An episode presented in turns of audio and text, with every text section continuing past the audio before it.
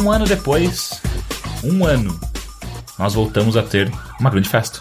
Essa vai ser a grande? Essa vai ser a grande. Eu Pra beber os bons drinks, já que você começou com É, porra. na, na- na verdade, é uma das grandes. Ah, é? É, é, é, é. Se tudo correr como, como a gente espera, essa não é a última.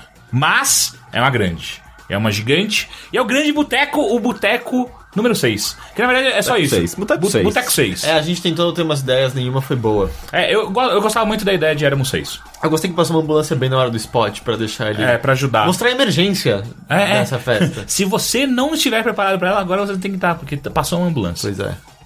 Ah, me diga, o que, que é o Boteco 6? Boteco 6 é o boteco que vai acontecer no dia 11 de outubro, que é um domingo. E é véspera de feriado, de uma segunda-feira. Feriado nacional. Então não importa onde você tá. Exato. E aí você pode É estar feriado. pensando, pera, Dia das Crianças é feriado nacional? Aparentemente 12 de outubro é Nossa Senhora Da Aparecida. da Aparecida. Não, Que é Dia das não, é Crianças. Aparecida, né? Da Ah, Aparecida. tá, Nossa Senhora Aparecida. É, ou seja, a mesma coisa. Não, não, ela é é. padroeira do Brasil. É. Não é das crianças? Não. Isso é São Cosme e Damião. Ah, E, ok. e não é nem padroeiro, né? Não, não, ele só dava uns doces e chamava as crianças pro cantinho. É, esse- eu sempre achei assustador esse bagulho de, de Cosmo Damião. Mas enfim, ah, dia 11 de outubro, Boteco 6 já está. ah, enquanto você escuta isso, já está à venda os, os ingressos. Nós temos dois, dois, dois lotes, o primeiro lote já está aberto já, que é de 45 reais. Ah, se você é um, um dos nossos assinantes do Patreon, você consegue comprar por 35 reais. É, bom, de algum tier, né? Não, de todos. Ah, é? De é, todos. de todos os tiers do Patreon, se você dá algum tipo de dinheiro pra gente, você já, já tem direito a pegar de 35, re- 35 reais. E se você é um dos caras que foi no nosso mini boteco, lá no começo do ano, você entra de graça nesse. É VIP. A gente tem essa lista. Temos a lista. Ok. Você, você já deve estar ligado que você não vai pagar nada pra entrar. Ah, É, não, é que é bom avisar, vai que a pessoa paga sem querer e tal. ah, não, sim. Se você foi e você não recebeu o e-mail, por favor, entre em contato com a gente, a gente tem Ah, essa a gente lista. mandou e-mail pra essas pessoas. Sim, ah, sim, sim, Vocês são sim. muito mais organizados eu. do que eu É, dou crédito. dessa vez a gente realmente se preparou. O Henrique até fez uma arte específica pra isso. Ah, mas enfim, esse boteco, coisas, coisas legais desse boteco é que ele é o focado em festa em geral. É, é, é o que. É o focado em festa em geral. É, é, é o focado, focado em tudo. É o focado, em- focado em sem foco. Ah, então dessa vez a gente vai ter karaokê, vai ter. Por enquanto é karaokê que a gente tem confirmado. Ah, ok. Ah, vai- Mas tem, tem coisas. Sim, coisa- no coisa- coisa- mais coisas estão sendo confirmadas enquanto a gente está conversando. Ah, a gente diminuiu mais o preço da cerveja, isso é muito legal. Isso é impressionante. É, a- a- o, Tu- o Tulo gostou muito da ideia. Tem um cachorro animado com a cerveja aqui. É, a cerveja agora tá 4 reais. Sério? Antes era quanto? 4,50. Ok. Olha, até deu uma chulada de. Era horrível. Você, le- você lembra a ambulância que passou ali? Com esse preço da cerveja faz muito sentido. 4 reais a cerveja, cara. Tequila Double vai ter de novo. Ah, comida nós estamos confirmando ainda. Nós escutamos, nós pegamos o feedback de vocês sobre a comida do último boteco. Nós estamos melhorando ah, o, o bagulho todo. Ah, que mais? Que, que outras informações? Ah, se você é de fora de São Paulo, e nós sabemos que tem várias pessoas do Rio, por exemplo, que sempre vem a, a galera do Biscoito on the Rocks. Ah, a gente tá fechando uma- um pacote de, de tanto de passagens de avião e ônibus quanto de hospedagem. Uau, eu não sabia que a gente tinha esse poder. É, a gente tem. Porra, a gente. Você você não tá ligado, cara, mas o nosso trabalho. O trabalho da, da, da administração, do administrativo do Overloader está sem, sem parar.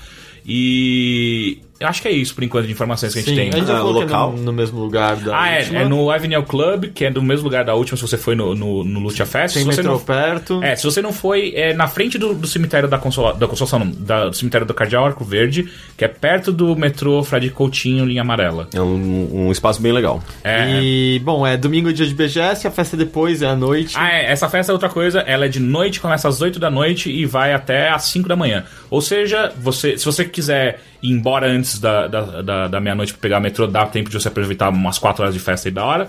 Se não, você horas? vara. Ah, é verdade. É, é. Se não, você vara a madrugada com a gente e vai até às 5 da manhã com a gente bebendo.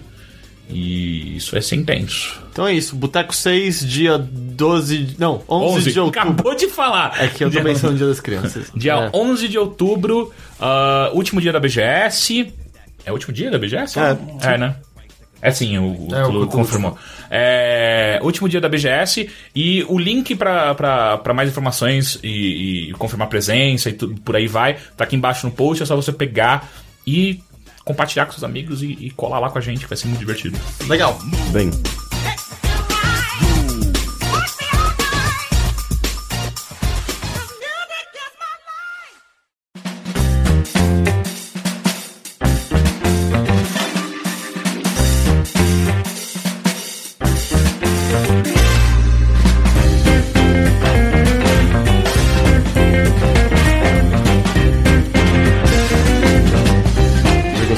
Corta esse pedaço é conversando normal. Não, porque, sabe, naturalmente todos os dias, de repente eu me vejo agachado no canto do box, chorando um pouquinho. Corta esse pedaço. Só quebra essa. Essa parte não, Essa- não, essa. não, não Pelo quero. menos a parte do choro. Todo mundo não faz isso. É, é uma coisa meio que normal, né? Mas você já tá há um quanto tempo já com lugar de mulher? É mais de um ano. Eu só, só lembro aniversários de um ano. Mais de um ano. E aí, quem começou Eu acho foi, que é um ano e meio, mais ou menos. foram vocês três mesmo. A Clara Foram- é, quem teve a ideia, na real, foram a Clara e a Polly, daí elas me te convidaram. colocaram no meio. E a gente foi lá e começou juntas, nós três. E você conheceu elas da onde? A Clara. Ai, eles estão dando o microfone pra minha cara. A Clara eu conheci com uns dois anos que a gente foi amiga de infância. Os nossos pais Ah, são louco. artistas e trabalhavam juntos. E a Polly eu conheci porque a Clara me apresentou. Entendi. E ela era muito amiga da Clara e achava, enfim, tinha ansiedade de se, se a gente ia se dar bem, não sei o que. Eu, no final, porque eu não gosto de muitas pessoas, né? Uhum. E a Polly também não. Mas eu acho que foi isso até que nos uniu, talvez. Ah, sim, acontece. É tipo, qu- quando eu te conheci, você tava na casa do Gus e, tipo, se tem uma pessoa que poucas pessoas gostam, é do Gus. Então é. Verdade, eu entendo, né? É, é, não, é bem, bem fácil. Inclusive, nesse dia, acho que eu contei pra você, que eu cheguei lá no Gus e tava fazendo questão de, de fazer a Mari assistir Patrícia Patrícia O'Neill, né? É, foi bem. É, e aí eu... Foi a eu- última vez que eu fui na casa dele. Né? Olha só. A amizade ali. E, inclusive, tipo, o tempo inteiro. E aí eu conversando. Aliás, eu venho dos dois conversando e, e claramente a Mari é desconfortável com as piadas do Patrício. E eu, às vezes, dá uma risadinha e fica, uh, ela tá me julgando muito agora que eu ri dessa piada. Meu Deus. Mas enfim, aí vocês criaram o, o Lugar de Mulher. Mais ou menos um Tava ano. lembrando desse coisa esses dias. Que é incrível, saca? Que é um cara que eu nunca tinha visto nada dele. Foi aquela foi a primeira vez. Uhum. Mas eu sempre vi as outras pessoas referindo a ele. E o porra do stand-up do cara é todo sobre feminicídio, saca? Não, como assim? Não é engraçado. Ele tá em- falando de uma coisa que é real. Tipo, constante na vida das mulheres. Uhum. É inacreditável. Eu não sei os dados, eu adoro dados, né? Uhum. A louca dos dados. Mas é aproximadamente 70% dos assassinatos de mulheres são de cônjuges ou ex-cônjuges. Não, como assim o cara tá rindo disso, saca? Tem. Tipo, pra ele pode ser engraçado. Eu posso fazer um stand-up todo falando de, sei lá, eu. Diabetes, eu não faria porque não sou uma escrota. Mas ele morreu de diabetes, não foi? Uhum. Sim. Então, é uma coisa desagradável. Enfim, Tem- não tem- é, nem é um paralelo válido. É, é que tem uma beat do, do Louis C.K. que ele fala exatamente disso, que é, é mais fácil mulheres serem mortas pelo marido do que, do que... Aliás, a principal causa de mortes de mulheres nos Estados Unidos são elas são mortas por maridos. No Brasil. É, no Brasil também. Na Inglaterra também. É. Essas aqui são as estatísticas que eu sei. Eu acho que é uma coisa bem universal, sabe? E de homens são ataque cardíaco. Ah, ah eu, eu sei esse que ele diz que não entende como as mulheres vão em encontros. Uhum. né? É muito engraçado. É tipo você aceitar um encontro quando o seu par é uma mistura de tubarão com um urso selvagem. É, engraçado. E você. ah, ok, eu vou. Eu vou. Parece uma boa. não? Parece uma boa ideia, eu vou sair com esse cara assim. Sendo que é muito possível que ele te mate, sabe? Eu vou, vou, vou sair com esse cara assim. Mas enfim, esse aqui é o Bilheteria, que é o nosso podcast de entrevistas e cultura em geral. Eu sou Caio Teixeira. Eu sou Heitor de Paula. Eu sou Henrique Sampaio. Eu sou Mari Messias. Mari Messias é a nossa convidada de hoje. Mari, me fala uma coisa. Pessoas que não te conhecem, de onde você surgiu? Para onde você vai? Ai, É, que é- é- difícil. é uma, é uma pergunta metafísica. Co- Como, que você apareceu no. Porque assim, as pessoas provavelmente conhecem mais o lugar de mulher atualmente, Sim. certo? É. E como você chegou até ali? O que você fazia antes? Ah, durante muitos anos eu fui pesquisadora de tendência. Eu não nunca tive interesse em me expor, na verdade, né? Sou Puta, desculpa pelo vocês- podcast. É, eu acho que vocês estão notando que eu sou um pouco tímida. E sempre fui, assim, tímida. Mas eu acho que, para começar, a ideia do, do site é mui- é, me foi muito interessante, que é uma falar de feminismo de um jeito que seja compreensível para quem não participava de ativismo, saca? Para tentar atingir mais gente. Eu acho que isso é um ativismo que me atrai. E, enfim, eu surgi disso, sei lá, eu surgi, Foi num surgi em belo Porto dia, Alegre. Apareceu. 1979 eu surgi. Olha só. É... Então, eu... Entre pessoas que nasceram nos anos 90, possivelmente. Todos. Não, Não, ninguém, ninguém 80. nasceu nos anos 90 aqui. É. Inclusive eu sou mais velho. Sim. Você é o mais velho. Mas Embora aqui é eu tudo. pareça que tem essa Todos os três somos balzaquianos, então. Balzaquianos é um termo tão... Ah, então, esse podcast é, é um podcast que a gente tava pensando a fazer em um, um bom tempo já. E aí calhou de cair junto com toda uma polêmica que tem rolado no mundo dos podcasts. Eu, eu, eu sinto que a polêmica já morreu, pra ser sincero. Já? Pra Já? mim, Foi muito rápido, foi, né? Foi do- um, dois dias no É máximo. que hoje eu tava vendo o Ivan Não, Mizuzuki. mas deu uma, tá aquecido ainda. O tema tá bem aquecido. É, então hoje eu vi o, o, o Ivan Mizuzuki, que é, é do, do Anticast, tava hoje mesmo tweetando algumas coisas sobre, sobre o- a hashtag anti-machismo nerd, não é isso? Acho É, que é a acho que foi hashtag. isso. Ah, enfim, é, é um, é um debate que se tornou mais caloroso agora na, nos podcasts, porque ah, o pessoal do Anticast decidiu fazer um, um, um episódio todo voltado para essa discussão do, de como a, a falta de representação de mulheres no, no mundo nerd, entre aspas, e também como esses grandes podcasts, como Jovem Nerd, Rapadura, MRG, ah, às vezes têm uma tendência a serem machistas, eh, talvez sem perceber, talvez percebendo. Enfim, ele fez todo um podcast voltado pra isso e, e foi interessante. Tipo assim, a gente já tava pensando nisso e, e essa onda que veio junto é, é legal. E aí a gente, conversando já com a Mari pra ela participar com a gente, eu acho que é interessante pra gente dar mais uma mais uma pincelada pras pessoas que escutam a gente, né? Que, que talvez não tenham. Apesar, a intenção nossa não é apontar dedos Não, não, não, diretos como eu sinto que o Anticast Aham. foi largamente. Assim, Mas eu acho que é muito importante que o Anticast fez, na verdade, saca? Porque ah, a gente, sei lá, a opressão aponta o dedo, né? E se a gente não aponta de volta, enfim, fica aquela coisa, ah, tem algumas pessoas, sei que. Enfim, eu não, eu não acompanhava isso, na verdade, eu, eu fui ouvir por causa da Sibila, que é a pessoa que, enfim, me fez ter curiosidade. E daí eu conheci toda a história e acho que foi bem. E acho que teve uma repercussão, na real, bem boa, saca? Eu, eu escrevi um texto falando mal de nerd. e acho que recebi só uns três xingamentos. Nossa, isso é muito raro. É muito Porque pouco, eu, eu como pouco. homem, quando escrevo a bordo do assunto, eu recebo alguns xingamentos, sabe? Tipo, mais do que isso, normalmente. Sim, eu acho que acho que foi uma recepção bem boa das pessoas, dos caras em sua maioria, assim. Também de tipo. Porque também é um assunto que já vem se prolongando desde o coisa do Gamergate, né? É, sim. E que a gente, apesar de não estar inserido exatamente nesse contexto, a gente estava participando indiretamente, parará. Que inclusive a gente publicou um texto sobre isso, traduzido do Gama.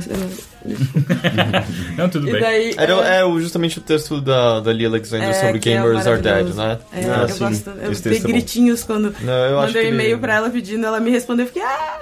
Não, Eu lembro que eu é tentei entrevistar ela nessa época, eu não consegui. Ela, ela não, ela, então, ela não gosta muito de ser.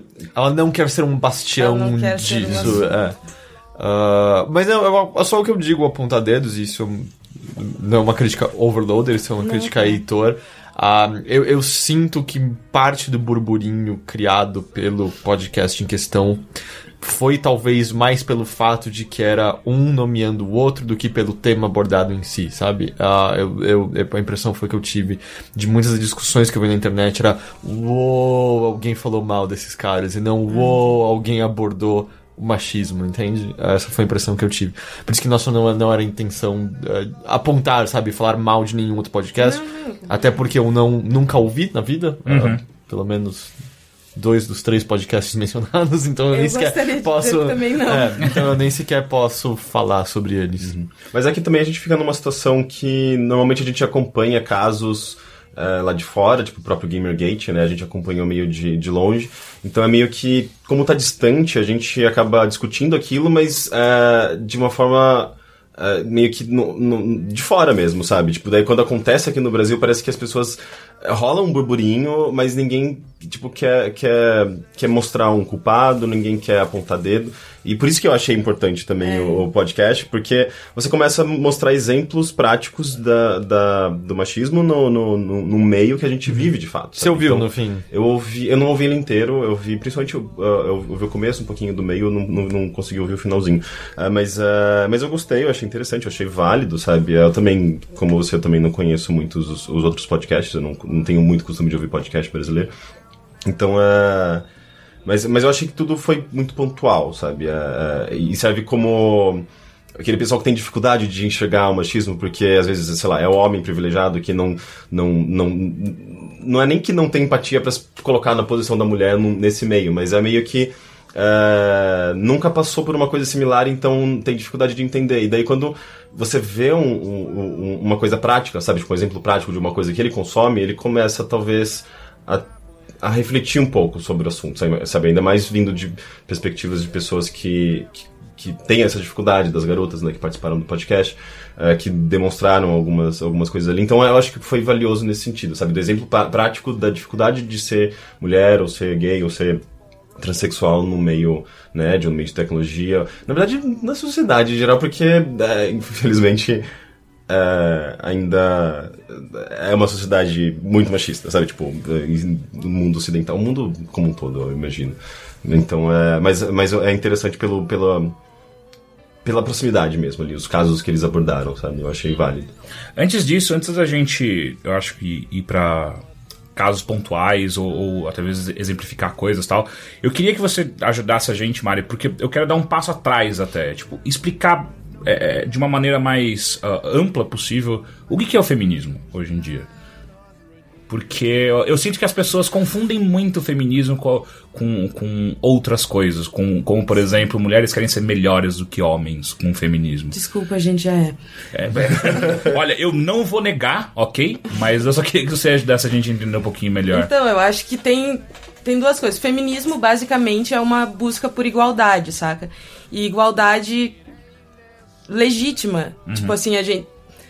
Eu não me lembro quem eu tava conversando que me disse, ah, mas vocês já têm, tipo, igualdade de leis ou não sei o que, e tem até algumas leis a mais, referindo à lei do feminicídio, por exemplo. O que é uma lei a mais, que é uma lei que, tipo, delimita assassinato de mulher, não é uma boa lei a mais a se querer, né? mas enfim, não é nesse sentido até que algumas pessoas sim, mas pra mim não é exatamente nesse sentido, saca? É num sentido cultural, cotidiano, que as mulheres possam circular, que eu possa andar na rua sem ter medo, saca? Que eu possa fazer as coisas e ser respeitada e não ser considerada, tipo, uma mulher fazendo tal coisa, ser considerada Uma pessoa. fazendo tal coisa, exato. Mas enfim, o feminismo atualmente é muitas coisas, né? Tem muitas, muitos tipos de feminismo, muitas demandas específicas de grupos específicos, mas por base é isso, são as mulheres querendo dignidade de ser humano, igualdade, saca? Uhum. E um- uma outra coisa que eu escuto muito é, na internet, cada vez menos, porque eu, vou filtrando as pessoas na- nas minhas timelines, pelas babaquices que elas falam, é feminazi. O que raios é feminazi? Existem feminazes? Do seu ponto de vista? Como é que é o nome daquela regra que se tu chama de nazista, tu. Você perde a discussão é, da hora. discussão. Como é que é? É, Ah, eu esqueci. Eu não vou lembrar. Mas, É, mas enfim. Enfim, é uma regra, whatever land. Uhum. Eu acho uma expressão irônica, né? Uhum. engraçada, assim, mas tem gente que usa a sério. Eu não sei que tipo de trouxa pensa isso a sério. O que é, o que é isso? Não faz... É uma mulher que é demanda muito. Mas aí tem uma coisa interessante. Eu tava lendo um texto, um texto muito bom sobre racismo de um cara falando por que, que ele não discute racismo com brancos. E ele diz assim: ah, independente do que eu fale, eventualmente vai ter o argumento do, do negro raivoso. Eu vou ser colocado como negro raivoso. Eu posso estar sentindo raiva, porque puta que pariu, saca? É o meu cotidiano passando por essas situações. Às vezes a pessoa fica com raiva, mas mesmo que eu não tenha raiva, eu vou ser colocado como uma figura raivosa, porque ou eu me exalto, ou eu trago ag- argumentos que batem de frente com o que a pessoa acredita. E eu acho que é mais ou menos isso também. E eu, lendo isso, eu fiquei pensando, caralho, né? Eu quantas vezes eu já fui, tipo, falando normalmente com uma pessoa e até indo além do meu limite de paciência, saca? Uhum. E ainda assim, ah, é uma feminista raivosa, uma feminazi. Enfim, isso é uma minoria que ousa falar como igual, né? Se, uma minoria, se uma minoria se coloca como igual, tu já acha que, nossa, tá muito equivocado, olha que raivosa. A gente não tá acostumado a ver como ser humano, então. Mas não é curioso como parece que tem diversas pessoas que acham que é um termo aceitável, que acham que é um termo comum, como se fosse um termo que até feministas reconhecessem como ok, sabe? Como se houvesse um extremismo do feminismo que pudesse ser considerado feminazismo. Não é bizarro como isso, sabe? Da mesma maneira como qualquer, lá, racismo casual é condenado por uma grande massa, por algum motivo, é, pessoas que utilizam esse termo, existe um grupo que acha ok, que não acha nada demais, tipo, por, por que você acha que isso acontece? Por, sabe, por que que...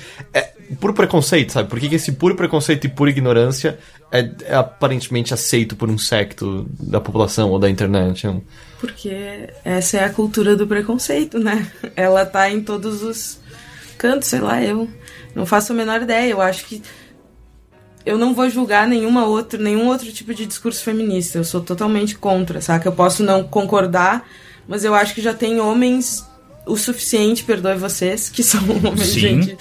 Mas já tem homens o suficiente no mundo fazendo isso diariamente com absolutamente todas as mulheres, se, se elas se colocam como feministas ou se não se colocam, saca? E eu posso achar que uma mina falou a coisa mais estúpida do mundo, mas eu não vou, eu realmente não tenho essa predisposição de apontar. Eu posso querer debater com ela sobre isso e debato com as minhas amigas que nós temos pontos de discordância fortes, mas eu não vou sair apontando de jeito nenhum. Acho que já tem o mundo todo fazer isso. Não faz nenhum sentido pra mim. E tem, sei lá, o fato também de. de tem, tem muita gente que é muito alheia a, a assuntos sociais, a importância desses, desses questionamentos e. eh, e tal, e, e acaba querendo banalizar, sabe? Tipo, tentativa de pessoas de, de transformar a vida de um certo, certo grupo social, enfim. Eh, eh, e é meio. É é só, é só uma pedra no sapato, normalmente, essas pessoas, porque elas. Ah, geralmente é um pessoal que nem entende, nem, nem, não, não deveria nem estar presente na discussão e tá tentando rebaixar o discurso de alguém, sabe? Por um, sei lá, pelo preconceito imbecil da pessoa e é pelo, pelo fato dela- não perceber que ela tem um preconceito, sabe? É simplesmente ignorância, eu acho. Eu lembrei, é, é a lei de Goldwyn. A, a lei do. do- citou na- em algum momento alguém vai citar Hitler ou nazismo e, E ela vai perder a e discussão. perde a discussão. Eu lembro que quando eu escrevi aquele texto, acho que foi o sobre da Level Up, que utilizou Sim. umas garotas de, de biquíni lá pra fazer a divulgação de- do jogo, Uhum. super sexista, aquela campanha. Ah, eu lembro que teve um puta, muitos argumentos, muitos debates lá, lá na- no- nos comentários. Ah, e daí, tipo, teve um cara que falou: Olha, o, esse texto do Rick co- conseguiu provar três coisas. E daí, tipo, eram, digamos, três tipos de argumentos que são utilizados que provam a necessidade de existência daquela, daquele questionamento, sabe? Do tipo. Ah, é meio que. Eu não lembro exatamente, eu tinha que olhar pra ver. Mas era, era Ficou muito muito boa essa história agora. ah, eu- eu- ele, ele dava, tipo, inclusive, os nomes do- dos, dos, dos, dos tipos de argumentos. De sabe? falácias argumentativas? É, exatamente, de falácias argumentativas. É, que eu não, não me recordo. Mas é, é meio que você lendo aquelas respostas, você meio que justificava a existência daquele texto, sabe? Sim. Pelas próprias respostas. O que é muito comum também em portais, sei lá, que a gente tem é um isso público... também é uma lei. É, é, então, é, é que ele Todo comentava. comentário em texto em um texto sobre feminismo justifica o feminismo. que é tipo bastante comum mesmo, é uma Pois lei é. usada. É que o, o- a minha pergunta até foi mais, por exemplo, eu tava numa, até numa discussão eh, semana passada com um indivíduo que, vamos dizer assim, discordo de muitas das ideias dele. E, e ele, ele justamente tava, no caso era mais videogame a discussão, e ele tava reclamando ah, dos artigos que expuseram o que eles veem como machismo em jogos, como por exemplo, recentemente no, no jogo chamado Metal Gear. Eu eu não sei se você, gosta de videogame, eu, gosto. Tá, então é que eu tô só explicando. Não- ah, não, é que eu só tô explicando pra. Porque eu não sei se você gosta ou não. Mas enfim, no, Metal Gear 5 tem uma personagem chamada Quiet que ela usa, basicamente não usa roupa. Ela usa meio que um biquíni e uma meia calça. Uma meia calça, né? Sim, meia calça rasgada. Ahn, e muitos sites expuseram, tipo, numa conversa, dizendo, ou por que, que essa é a única personagem feminina do jogo, por que, que ela não usa roupas, etc, etc, Isso é uma etc. tradição, né? E, e eu lembro que eu a gente estava tendo justamente essa conversa e ele discordava, ele não via problema naquilo. E ele, no meio da conversa, vira e joga assim: não, porque é uma merda, porque chega as feminazes reclamando disso. Eu falei: ô, ô, calma, calma, o que, que você tá falando? Não, não, não, não, não chame ninguém Não, de e, feminista. e outra, né? Tipo, nós, os, três homens, nós não somos feminazes e... E- tipo, a gente apontou esses problemas. É, não, e aí eu falei, ô, não, não, não, não chame-as de, de feminazes. Ele, não, não, elas são feminazes sim, e continuou com o discurso dele como se nada. Sendo que é um cara que, por mais que, de novo, eu discorde provavelmente de todos os, os- os- os ideais dele, eu sei que ele não viraria pra alguém do tipo, né, que aquele, tá vendo, esse preto inútil aqui do lado, ou, ah, esses bandos desses China merda que só faz produto ruim ali, sabe? Eu, eu sei que esse nível de preconceito não existe nele, mas por algum motivo o feminazi casual saiu e ele achava extremamente justificável. Só que antes de vir aqui eu fiquei um pouco ansiosa, porque faz um tempo que eu não jogo, né? E eu pensei, ah, vocês vão me perguntar de videogame, óbvio. e daí eu comecei a pensar. Eu até falei com o Gustavo num bar e disse. Puta, e eu me dei conta que os jogos que eu joguei ao longo da minha vida raramente tinham personagens humanos, quando tinha, tipo, RPG, ou sei lá, eu, o Diablo, saca? E, e daí, enfim, raramente eu usava a mulher, porque a mulher é uma personagem, tipo, no Diablo 2, eu me lembro que antes de ter. Acho que até na expansão depois, tipo, as mulheres estão sempre meio nuas, saca? Em todos os jogos. Era, era mais pra, tipo, agradar o público masculino do que pra representar o público É, feminino. então, mas isso é uma coisa estranha, porque nunca teve pouco público feminino em jogos, né? E agora, estatisticamente, nos Estados Unidos tem mais mulher jogando que homem até. E por que, saca? E daí é que entra esse coisa de representação, porque quem faz, em sua maioria, ainda são homens, saca? E quem banca também, né? As empresas e tal. E daí eles acham que isso é um, um padrão, um modelo ok apenas. Tu vai colocar uma mulher pra, tipo, combater o demônio de vestidinho tomara que caia, cara. Não é assim que funciona, saca?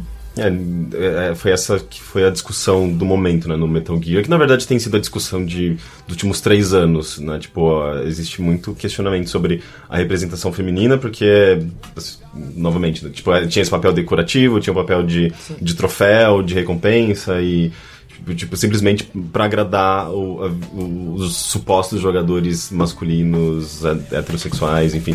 É, tanto é que, tipo, eu acho que muito da- da- desse questionamento surgiu com a desconstrução da, da Anitta Sarkeesian, Eu né? Tipo, que que começou é. a apontar muita coisa. É, Eu acho tipo, que é pré ela até.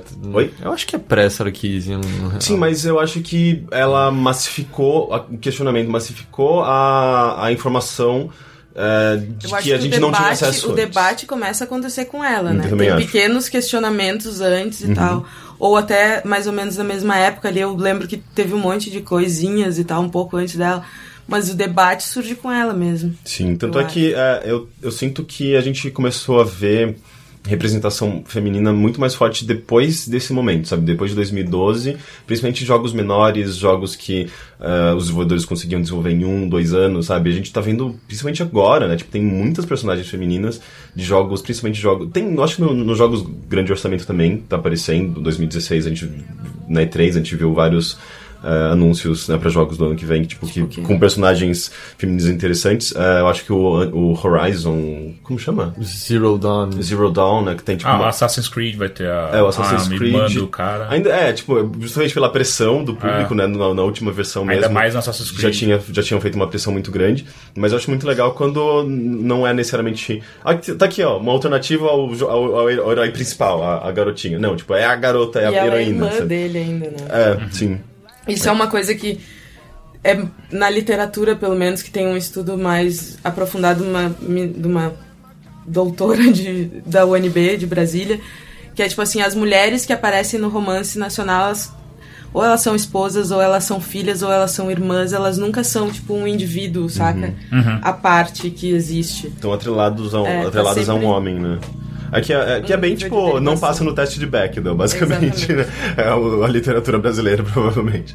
É, é, é que é, é mais difícil aplicar esse teste à literatura nesse caso. E a literatura brasileira ainda tem um- coisas bizarras específicas que as personagens femininas são extremamente masculinas, né? E as personagens masculinas são extremamente femininas, especialmente no final do século XIX, começo do século XX. É um- Tipo no caso de, de Jorge Amado, por exemplo, assim, é que é, explora bastante sexualidade. É, eu nunca li um livro dele. É, tem uma libertação feminina, assim, ou elas são, também são super atreladas a, a homem, e vocês sabem? eu não, li nunca nada. estudei, Nunca li estudei. Am- apesar de ter feito 10 anos da- de graduação em letras e não ter me formado, nunca li Jorge Amado.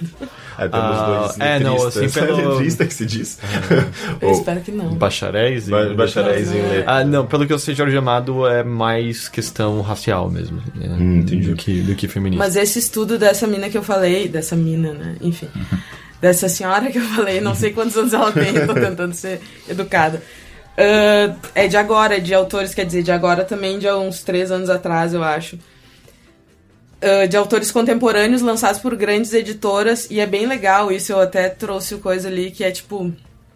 Ela vê os autores e vê os personagens, ela faz uma coisa quantitativa mesmo. E, tipo, os autores são, sei lá, 75% são homens brancos, classe média, de centros urbanos, sudoeste, sudeste, saca? E daí, ah, personagens femininas, eu vou até ver, mas se não me engano, não tem nenhuma personagem feminina negra, não tem nenhuma mulher negra. E não protagonista, eu digo at all, assim, saca? E daí as mulheres, quando elas aparecem, elas são ou esposas ou não sei o quê.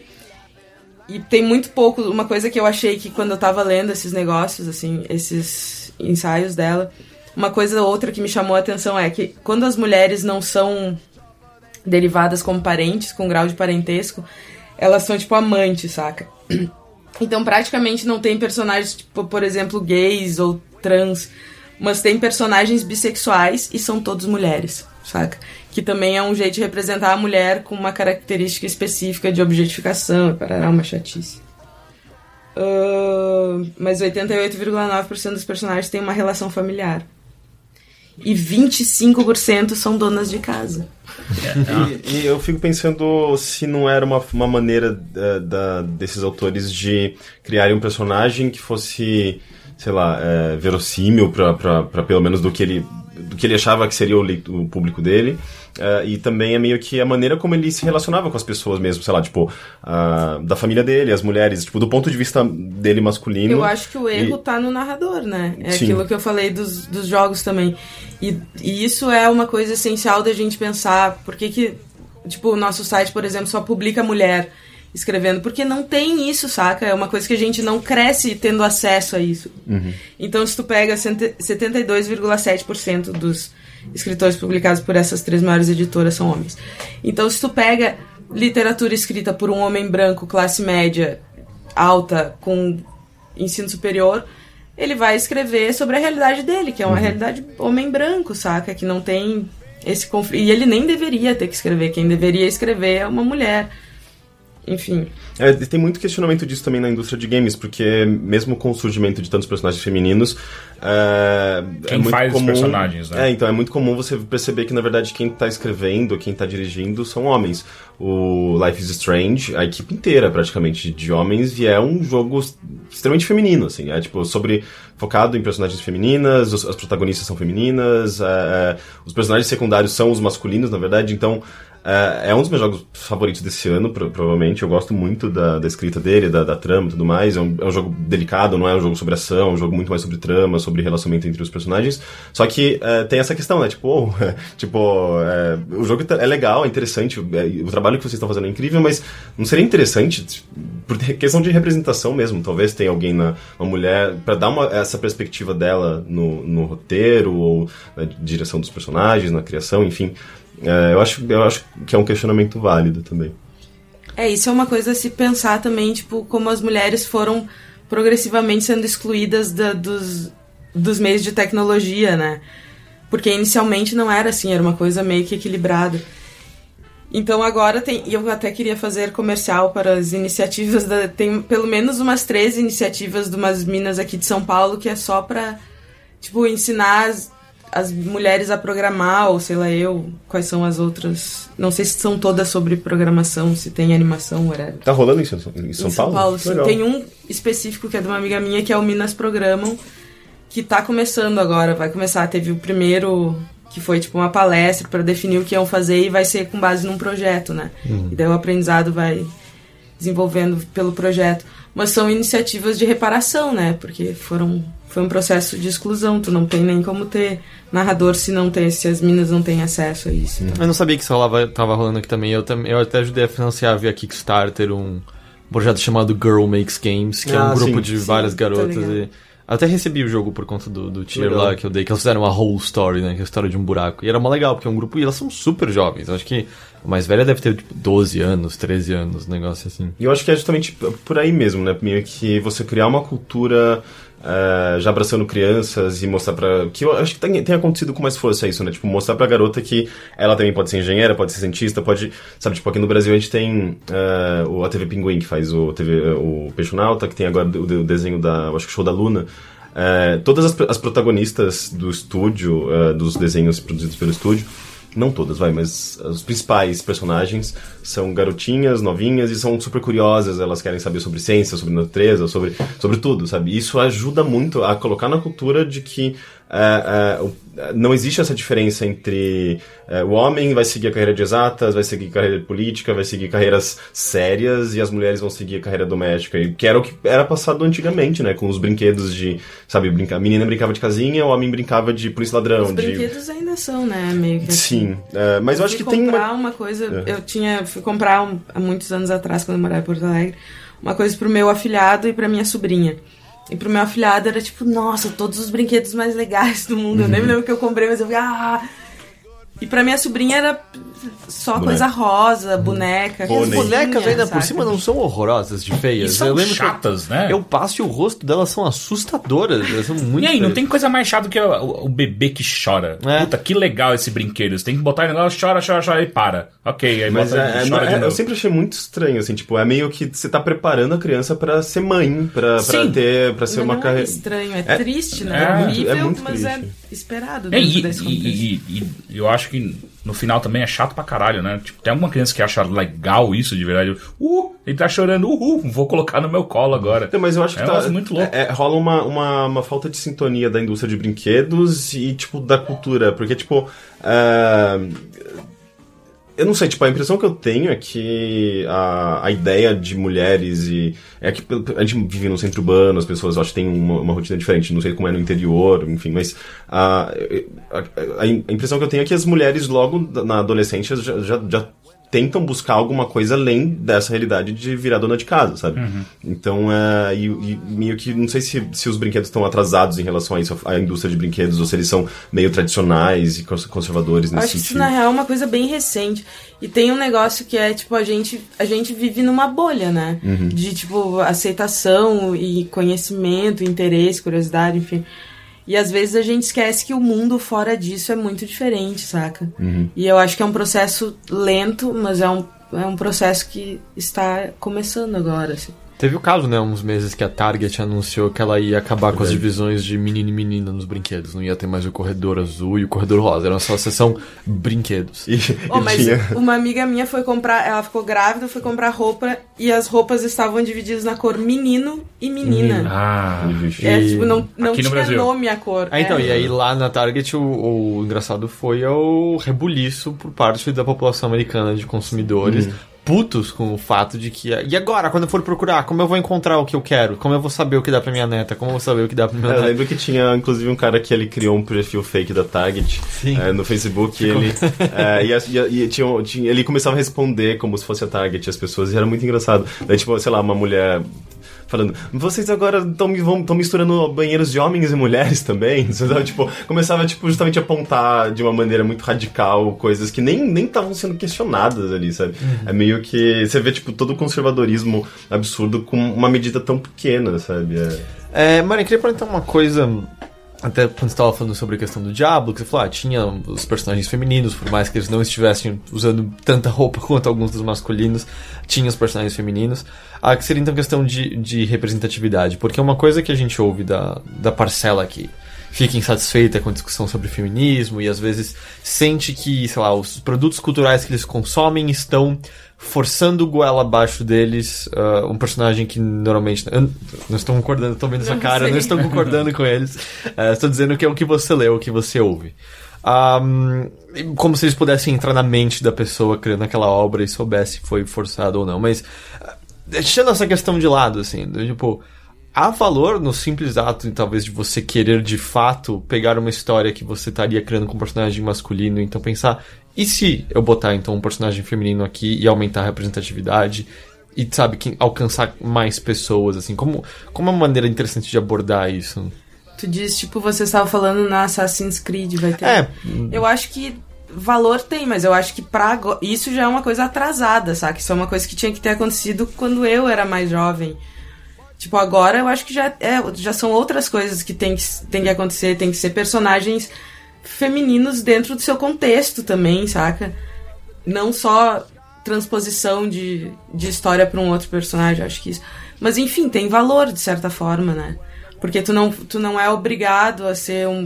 Eu acho que é pouco ainda, agora, para agora, para o mundo de agora que a gente vive. Mas tu não, é, tu não ser obrigado a ser um personagem masculino já é uma coisa, né? E aí, teve até aquele texto dentro. do The Guardian que eu li na semana passada que era interessante, que era.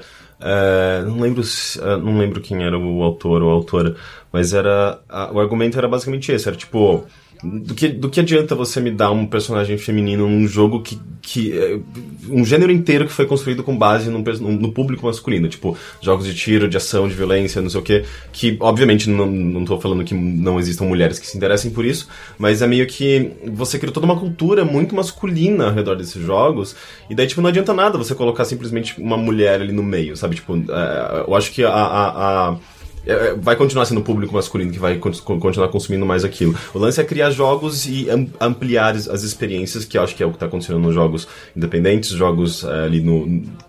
que ficam entre o meio, né? Tipo, dos jogos menores e os jogos maiores de grande produção. E é justamente ali que a gente vê essa, é, essa aflorar mais personagens femininos interessantes, novos contextos, novas experiências diferentes, né? Tipo, que fogem do, do negócio básico de atirar, bater, explodir, sabe? Que era o comum do videogame no, no passado, sa- sabe? Então acho que essa diversidade está surgindo, mas não necessariamente nos jogos tradicionais que o público masculino veio consumindo, sabe? Eu queria voltar numa, numa questão rapidamente da, da Quiet, que uma das, das reclamações é, grandes que você vê dessa parcela de- do, do público que acha chato a discussão do, do, do feminismo é por que, que a gente não pode sensualizar mais nada? A diferença entre o, sensual e o sexista. É, é, como, como, como traçar esse limite? O que, que pra, pra você você consegue olhar? Tipo, ah, não, isso daí foi extremamente sexista, ou então isso ah, foi só uma utilização de Sensualidade. sensualidade. Pois é, né, cara? Mas é que assim. Pensa em todos os jogos que tu jogou. Qual foi o personagem masculino mais sensual que teve, saca? Quando Crash tu coloca, Bandicoot. quando tu tem uma história. quando tu tem uma história. Eu nem, nem me lembro o que eu ia falar. Desculpa. quando. É que o Crush é muito sensual É, mesmo. né? nossa, muito.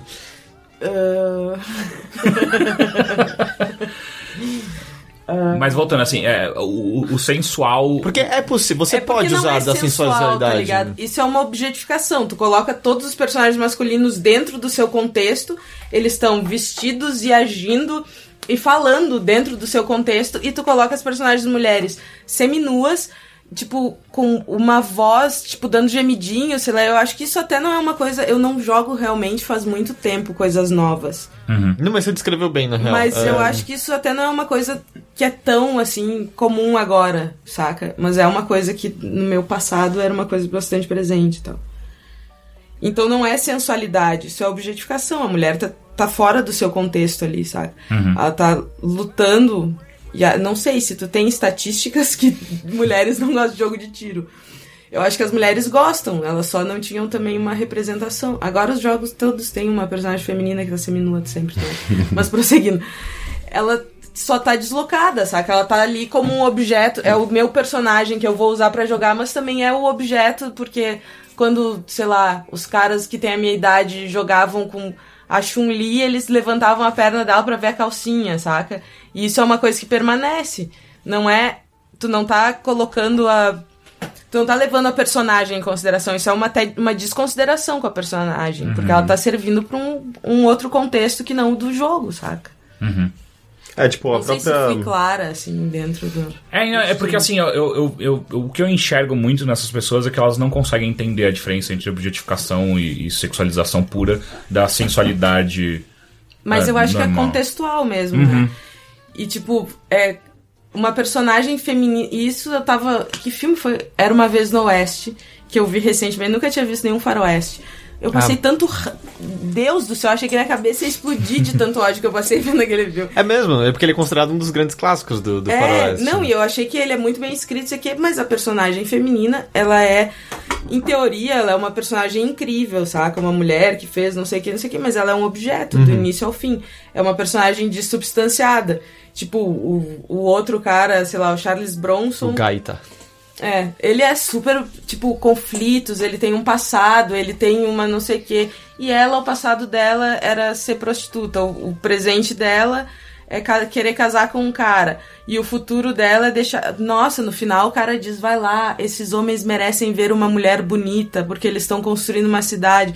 Entende que isso é objetificação? O personagem dela não tá ali construindo a cidade também, apesar de tá. Ela só tá servindo pra, tipo adorno p- pra ser vista como um adorno, tipo, é quando tu dissocia, de substan...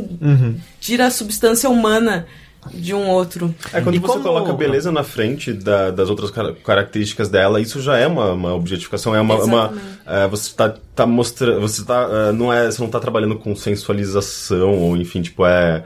É, é basicamente ela vira um, um objeto no meio de tantos outros personagens humanos e... Mas, por exemplo, um argumento que seria comum ouvir essa hora seria: ah, mas sociedade antiga nos Estados Unidos, na época do Velho Oeste, era machista mesmo, então isso seria o que aconteceria com essa mulher. Como responder a esse argumento? Aí, isso pode até ser verdade. Por outro lado, esse é um faroeste onde o índio é o herói, saca? Então já tem uma coisa de, tipo, questionar, e, e ele é o herói dentro de um contexto brutal, não sei o quê. E a mulher continua ali, sendo menos que humana, saca? Tu tá humanizando o índio, que é uma coisa que os americanos nunca fizeram na vida deles, saca? Talvez esse, esse seja o único exemplo de humanização. E a mulher continua, tipo, como um adereço. Enfim. É, é- é engraçado, né? Tipo, quando saiu The Witcher, por exemplo, as pessoas ah, ficavam, não, mas tá certo, tipo, eles estão tentando retratar fielmente a fantasia. O mundo de fantasia onde dragões lutam com outros homens e não tem mulher, obviamente. E, e é tipo, eu acho muito raso isso, porque é uma criação, é uma construção, tipo, não Mas tá se existe. referindo especificamente ao fato de que não há personagens negros na história. Ah, é, tem essa questão também, mas é tipo, tem o fato Porque também o de que argumento. 50% das mulheres nos jogos, nos jogos da série The Witcher, começou a diminuir, mas sempre existiram prostitutas. tipo, sendo pelas cidades, prostitutas, prostitutas, prostitutas. Tipo, e, e normalmente, se elas não são lindas, elas são muito feias. é Umas velhas, feias, caquéticas, sabe? Então é, é- é biz- bizarro, assim. é- Eu sempre achei muito estranho, bizarro como eles tratam personagens femininos. Mas é, é- é uma, uma prova de que Uh, sim, eu acho que os, os autores eles são responsáveis por, por essa, essa representação. É tipo, você pega o oposto. A Blizzard tá fazendo um negócio incrível com Overwatch. Tipo, é, ela também tá construindo um mundo do zero, um mundo de fantasia, de ficção científica, com um pezinho na realidade, né? Tem um brasileiro lá que é DJ no jogo, um personagem brasileiro. Mas é, é- é, tipo, a, a representação, o trabalho que eles estão fazendo com os personagens é, é, é muito legal, sabe? Tipo, tem, tem diversidade, tem negro, tem, tem uma, uma, uma mulher masculinizada, sabe? Tipo, como se fosse, sei lá, uma butcher mesmo. É uma butcher? Butch? Butch. Butch. Butch. É, Butch, na verdade. Butcher é açougueiro. Sim. É. Não conheço muitas mulheres açougueiras. É, tem, tem, é, tem, sei lá, tipo, personagens grandes, pequenos e, e, tipo, a, a- as personagens masculinas, femininas, elas não são, elas não estão expondo o, o corpo, assim como homens não estão expondo o corpo, ou se estão expondo o corpo, talvez tenha alguma, alguma, ah, alguma justificativa por trás. Enfim, tipo, tem uma, um trabalho interessante ali de criação desses personagens que mostram que justamente isso, tipo, o, o, o criador, o artista tem controle sobre isso. A empresa tem controle e tem responsabilidade sobre o que ela está criando. E, e não adianta você simplesmente cair nessa desculpa de que não, ele tá seguindo uma, uma tendência, ou tá seguindo, sei lá, tipo, uma, uma cultura, um negócio, tipo, porque não é, não é, não é, não é concreto. assim. você pode modificar a cultura, você pode mudar a história que você está tentando contar, ou incluir um personagem forte num, num, num, num contexto histórico para mostrar que sim, existiam mulheres fortes no passado também que não eram isso, objetificadas. isso é uma coisa sabe? que eu acho que é muito relevante, que é tipo, todas essas coisas, filme, videogame, livro e comercial de televisão, saca? O que for, é tudo formador de cultura. Uhum. Então as pessoas se eximirem, ah, a gente tá retratando uma coisa, isso tá formando uma cultura também, sabe? É, inclusive eu tava vendo hoje uma, uma discussão exatamente sobre isso, no qual o cara, o cara usa o argumento de que é, cultura é, é uma representação da sociedade e se ela tá representando uma sociedade ruim é porque a sociedade é ruim, então não é a cultura que tem que mudar, é sim a sociedade. E essa é aquela coisa chata, tipo, ou então, mas é de uma via de duas mãos. É, senão vira um ciclo. Um retroalimento É, outro. um retroalimenta o outro, então não faz muito sentido, mas é engraçado como. E, e, assim, você quer. Eu, eu tento muito fugir do, do estereótipo de homem branco, classe média, mas a esmagadora maioria dos comentários estúpidos são feitos por homens brancos de classe média. É, é só assustador, é tipo. Só cala a boca, Que é justamente o, o- o público mais privilegiado, que não percebe os privilégios que ele possui por ser homem branco heterossexual. O- Mas ainda só ficando nessa questão um pouco, eu queria entender, mas de maneira nenhuma alguém está condenando uma pessoa que tente recriar um- uma peça, um filme que seja, abordando todas as questões sociais de uma época, sendo que a gente teve, provavelmente na maior parte da história da humanidade, sociedades que reprimiam ah, mulheres e negros e tal. E se você for fazer uma história, vamos dizer, absolutamente fiel, sem nenhum elemento de fantasia, seria comum que numa história dessa uma mulher fosse retratada com menos do que os homens ali, não? Eu não conheço muito sobre o faroeste americano. Aham, Não, eu tô pegando em qualquer momento, quero dizer. Eu acho que não só, tá ligado? Tem co- E isso é uma coisa que a gente fala. No, no nosso site a gente tem uma categoria específica que são mulheres maravilhosas, que é pra fazer também uma retomada histórica, não só histórica, Aham. mulheres atuais e tal. Mas é porque a gente te- teve, historicamente, tiveram muitas mulheres incríveis em todos os períodos que tu pensar, tá ligado? Só que a gente não tem conhecimento, a gente não tem acesso, é privado dessa história. Pra, pra pensar também que, tipo, pra gente ficar sempre nessa condição de frágil, qualquer minoria tem isso, saca? Qualquer minoria é privado de conhecer a sua história pregressa, é o apagamento da mulher, total, ab- absoluto, assim. E daí quando tu começa, tipo, aqui, eu acho que a última, a última dessas coisas que eu escrevi foi sobre uma a considerada primeira anarcofeminista do Brasil, que era tipo, sei lá, 1910, talvez, saca? Que se recusou a casar, que vinha de uma família tradicional, mas não muito rica, de Minas Gerais, ela teve que sair porque ela já era mal falada aos, sei lá, 18 anos. E, e ela morou numa comunidade anarco, saca? Aquelas comunidades autogeridas, não sei o quê. E isso daí, meu Deus do céu, nunca. As minas leem isso e não tem a gente lê isso, não tem acesso a esse tipo de conhecimento. Nunca vai ter um filme falando disso. Agora vai, vai ter um milhão de filmes falando sobre todas as mulheres que foram reprimidas e que apanhavam no marido. Entende? O fortalecimento, não que tu precise ignorar toda essa história, pelo Aham. contrário, mas o fortalecimento se dá em duas vias. Tá. Tu reconhecer que existia essa situação e que ela ainda existe, mas tu reconhecer que existiam outras coisas Tá, a também. questão não é só dizer, não é que você não pode retratar como essa parcela da história aconteceu, mas é entender que quando você tá só retratando isso, você tá ignorando toda uma parcela que não foi exatamente assim. É, que talvez não seja uma parcela, dependendo do período histórico, tão grande, mas que sempre existiu. Pra mim, pessoalmente, saca, como consumidora de cultura, eu não tenho mais nenhuma paciência pra ver esse tipo de coisa, assim. Me cansa, porque eu passei a vida inteira vendo esse tipo de coisa. Eu quero ver personagens mulheres que sejam legais, porque eu tô. Não quero mais ser privada de, saca? Ter um relacionamento projetivo como todo mundo tem com jogo de videogame, com livro, com filme, com seriado, que seja.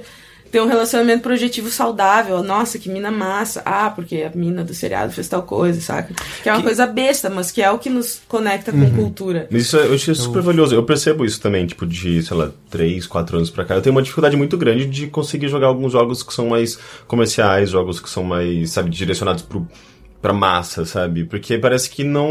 Eu não. Eh, Eles construíram um negócio que não é pra mim, sabe? Tipo, eu não, não me sinto representado, não, não- meu ponto de vista ou as coisas que me interessam não estão presentes ali. Eh, e daí eu tenho uma dificuldade muito grande de, de me ligar naquela experiência. Todo mundo comentando, eu fico, gente, mas o que, que tem de tão incrível aqui? Eu não consigo, sabe? Eh, e ao mesmo tempo, tipo, eu tava lendo um livro, eu tô lendo um livro chamado Video Games for Human, Humans. Eh, Ah, aquele da, da Merit Culpas? da Merit Culpas, que é justamente sobre eh, como uma. eh, você conhece o Twine, que é uma, é uma, é uma ferramenta de construção de eh, narrativas, jogos narrativos é, baseado em hyperlink, é basicamente em texto, mas você consegue colocar imagem só. Mas é bizarro assim, porque é, é, um- é uma ferramenta que as pessoas usam pra botar muita experiência pessoal, coisas Uhum. que você nunca ouviu falar.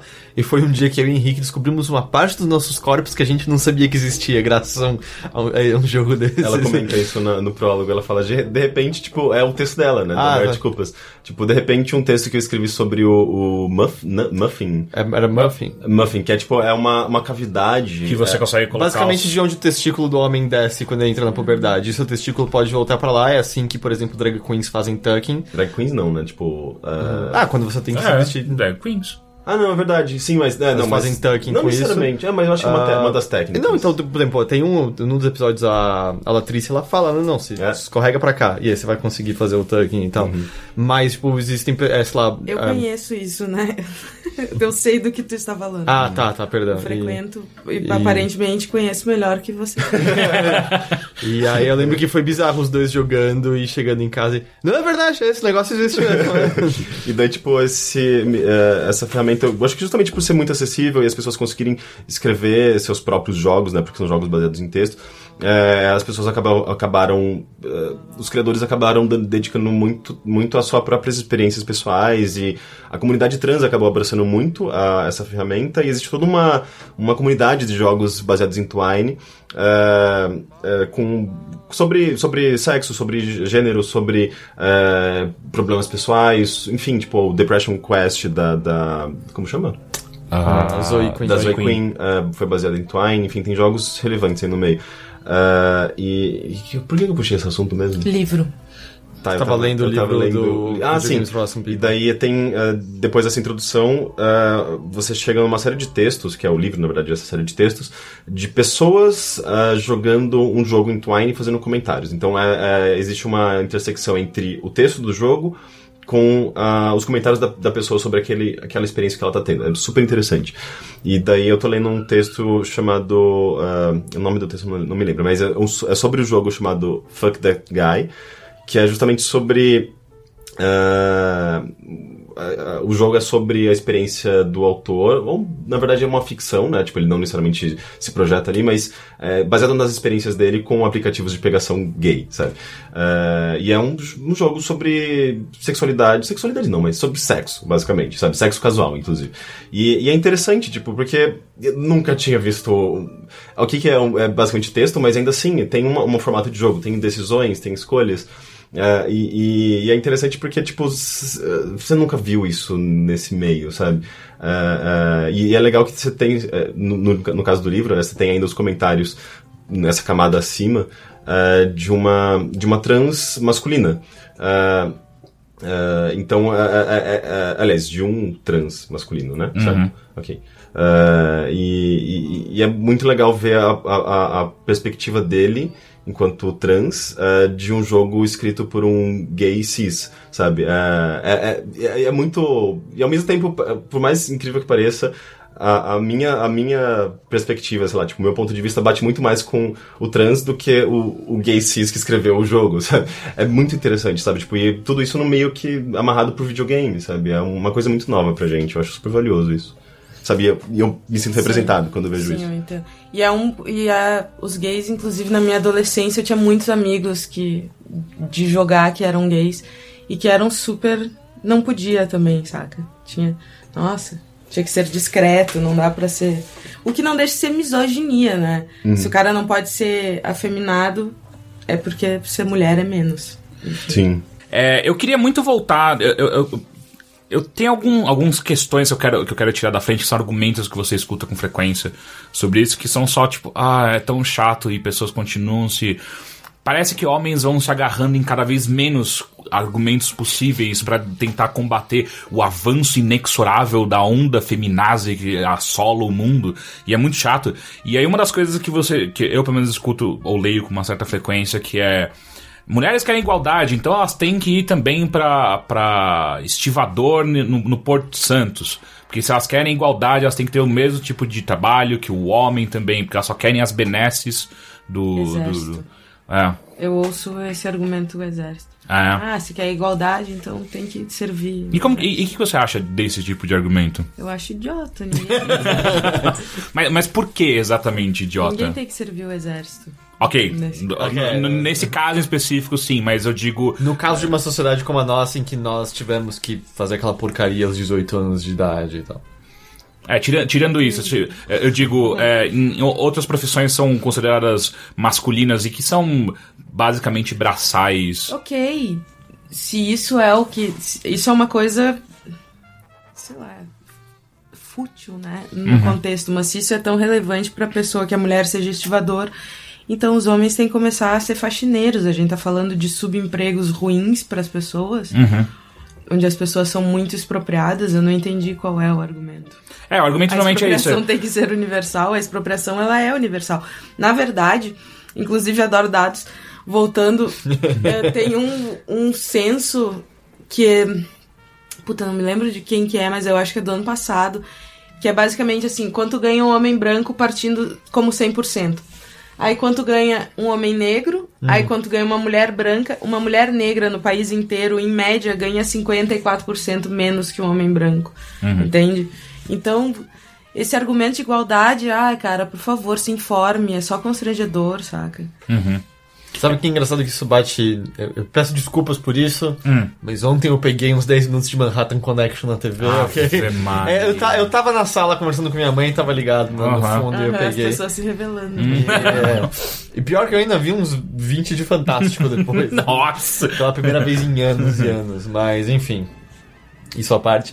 Ah, um dos, dos, dos pontos lá do Manhattan Connection, que não lembro agora o nome de, de, de qual deles que foi, mas ele tava falando de uma foto que foi. tava circulando do refeitório do Vaticano, que o Papa, o Papa humildão, né? O Papa atual nosso.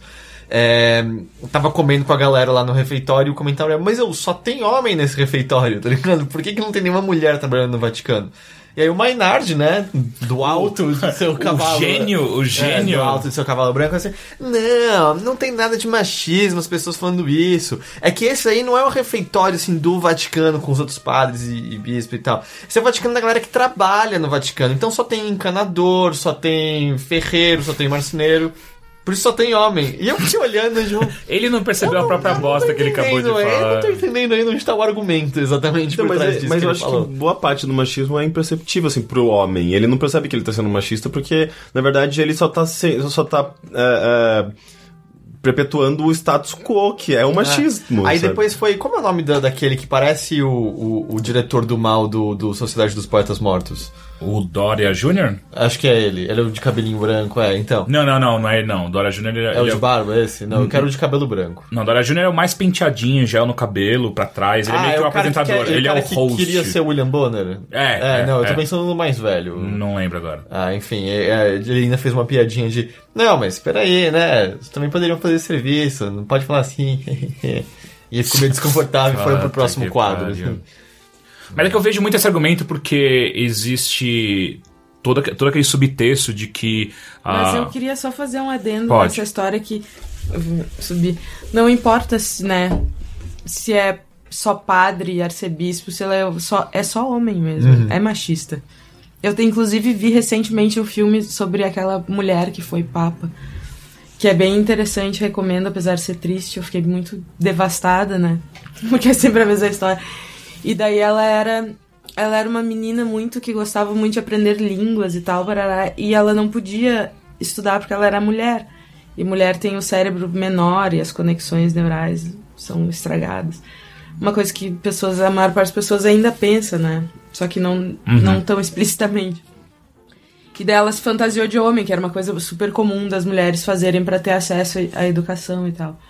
Enfim, é um, é um ambiente ainda extremamente machista. Mas qual o nome do filme? É. É da papisa. Puta.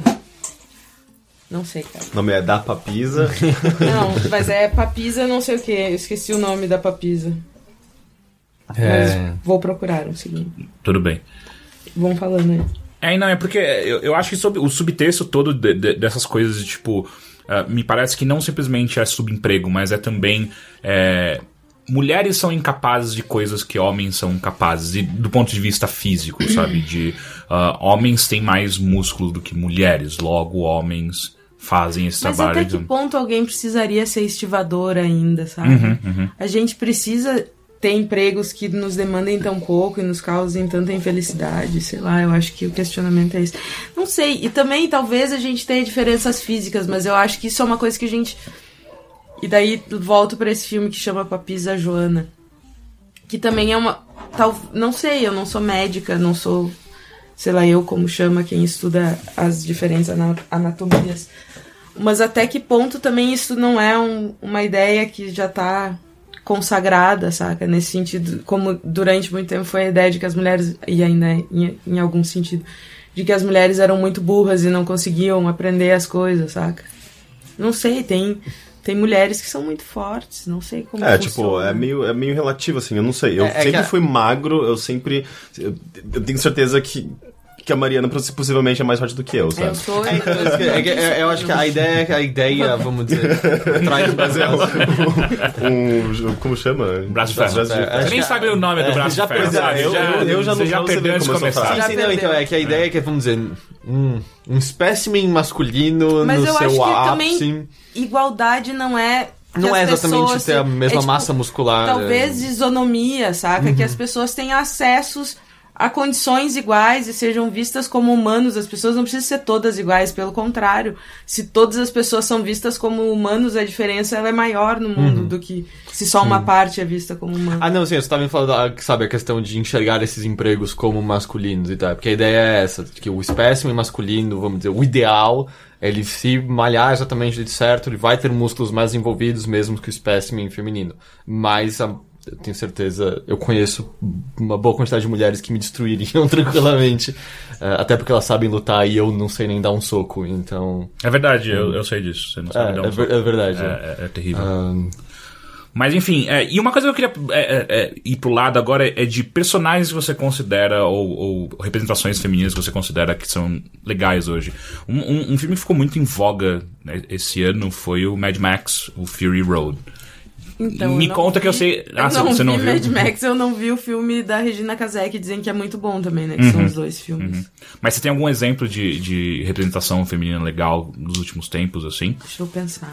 Que não é, que- e assim, o, o que eu gostaria Tem muito de ver. alguns, né, na real. É. Não, o que eu gostaria muito de escutar é tipo filmes que não são voltados pro feminismo, mas que possuem é, é, é, é, personagens feministas legais, feministas não, femininas legais. Parece que é muito, é muito fácil, mesmo filmes que, vamos dizer, são divertidos e no geral legais, não tô dizendo necessariamente incríveis, bons, mas divertidos, terem deslizes com isso, sabe? Vingadores 2. Ah, é um filme divertido. O personagem da Viúva Negra é uma temeridade absurda, Nossa, sabe? Do, do começo ao fim. Eu... Eu não veria esse filme. É, não, e, a, e a- Nós existe. temos um conceito diferente de divertido. É, não, não, é quando eu, quando eu digo divertido, é total divertido pipoca, assim, eu, eu não tenho problema com esses filmes, eu estouro um balo de pipoca, eu, Eu ha, gosto até de o fim. filmes assim também. Mas tem. É que eu não vou nem entrar em detalhes porque eu tenho certeza que tem pessoas que reclamariam de, de spoilers, mas existe um motivo pelo, pelo qual a Viúva Negra se acha um monstro no filme, que ainda é tipo.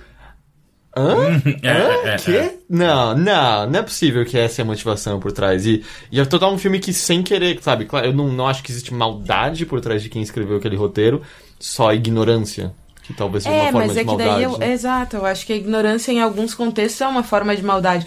Porque também eh, tu, tu tava falando, ah, o, tipo, o machismo não é nem percebido. Mas não é isso, não é só um- um- uma coincidência, assim, saca?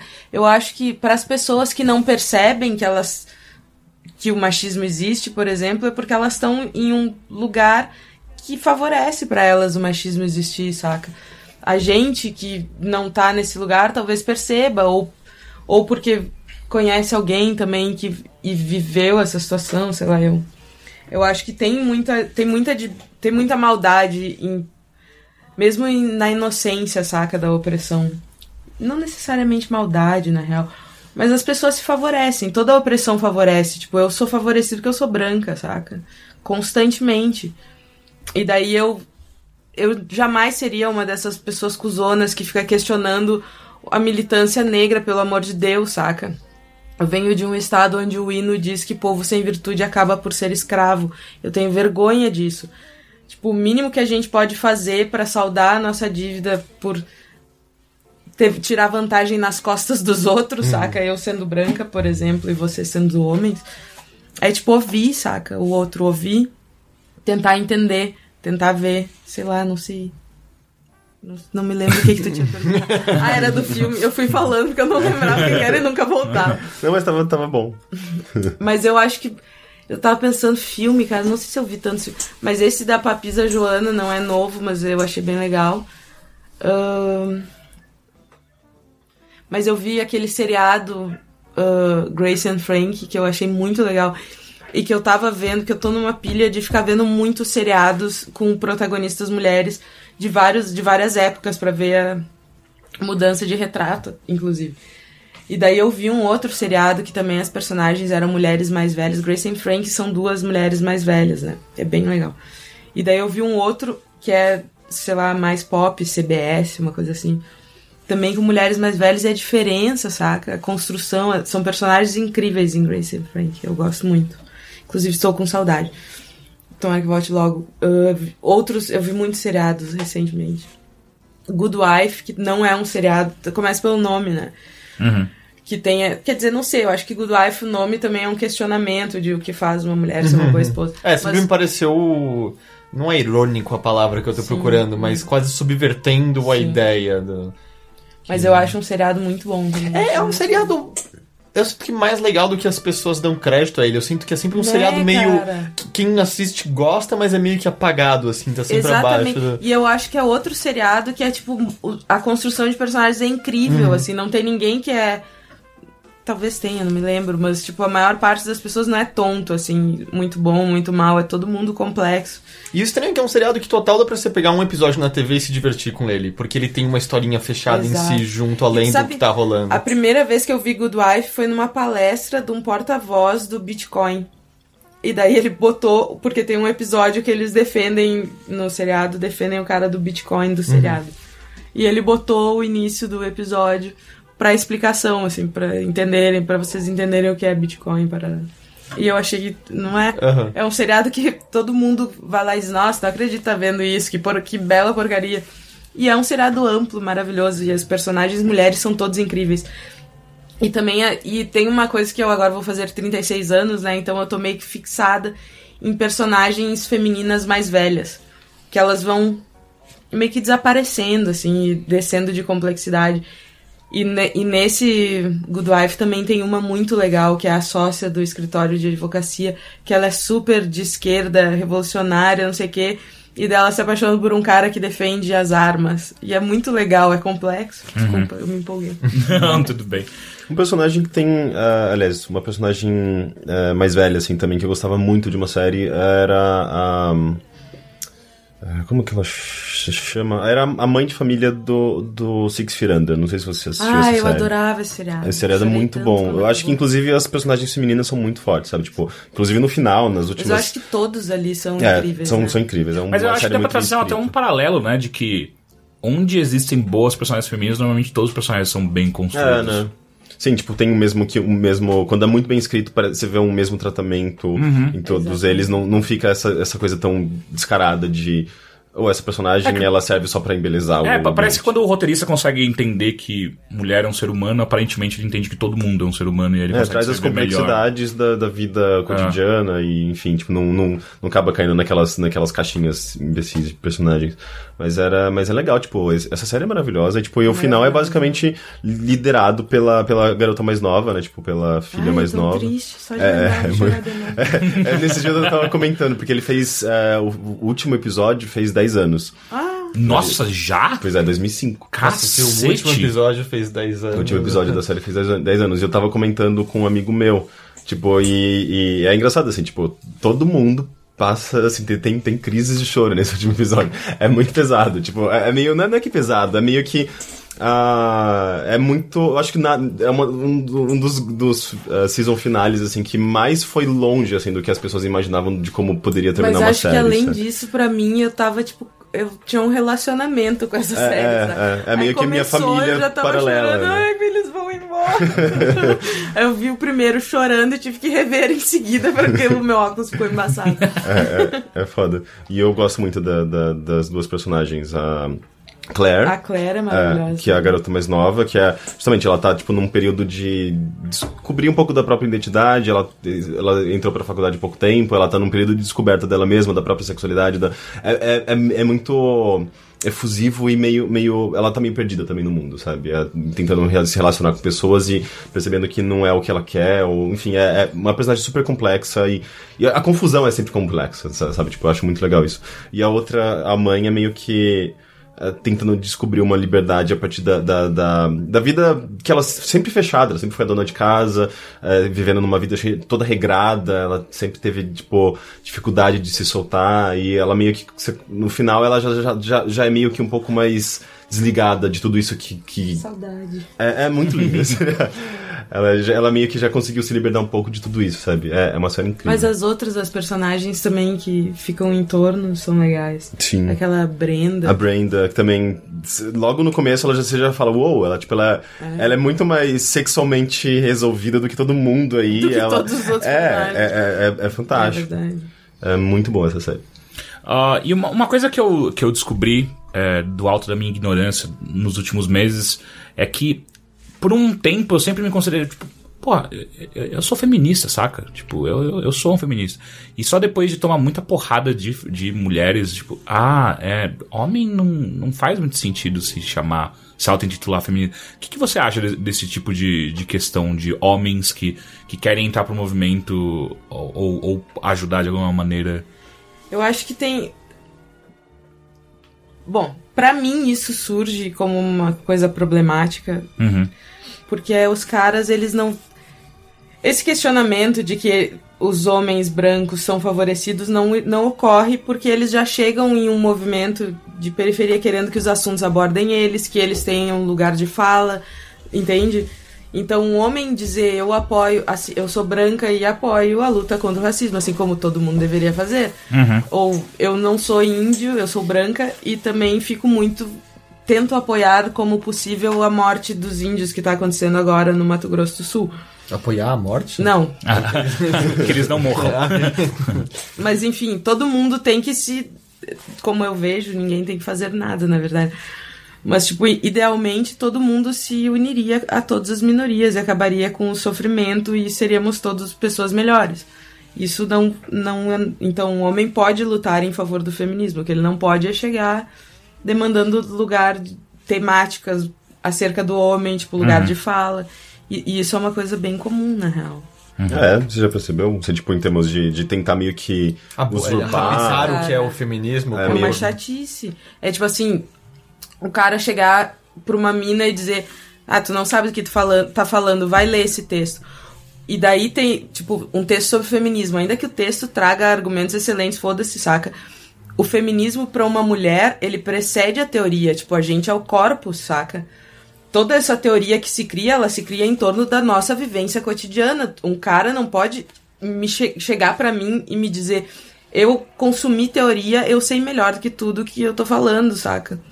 Ou do que tu tá falando. É, é absurdo, cara. É, É. absurdo. Tipo, a- o meu feminismo tem coisas que eu nunca nem li sobre. Que eu só sei porque eu ando na rua sendo mulher, saca? Porque eu falo sendo mulher. Qualquer coisa do tipo. Isso foi engraçado outro dia. É uma designer uh, que eu gosto bastante. Ela tava tweetando sobre.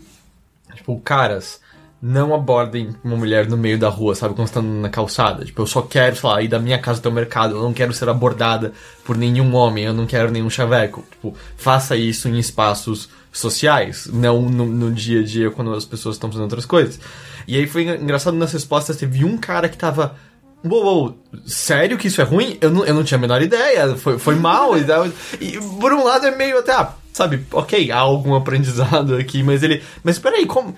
Como então ela. Ué, sei lá, num, num bar, num- numa festa, num- em algum lugar que meio que o contrato social diz que quando você está naquele ambiente, você está mais aberto a ser sociável com outras pessoas. Mas de verdade, era tipo um sketch o cara. Não What? era, era um sketch, não era de verdade. E aí, não, não, e ele tava muito, nossa, não acredito.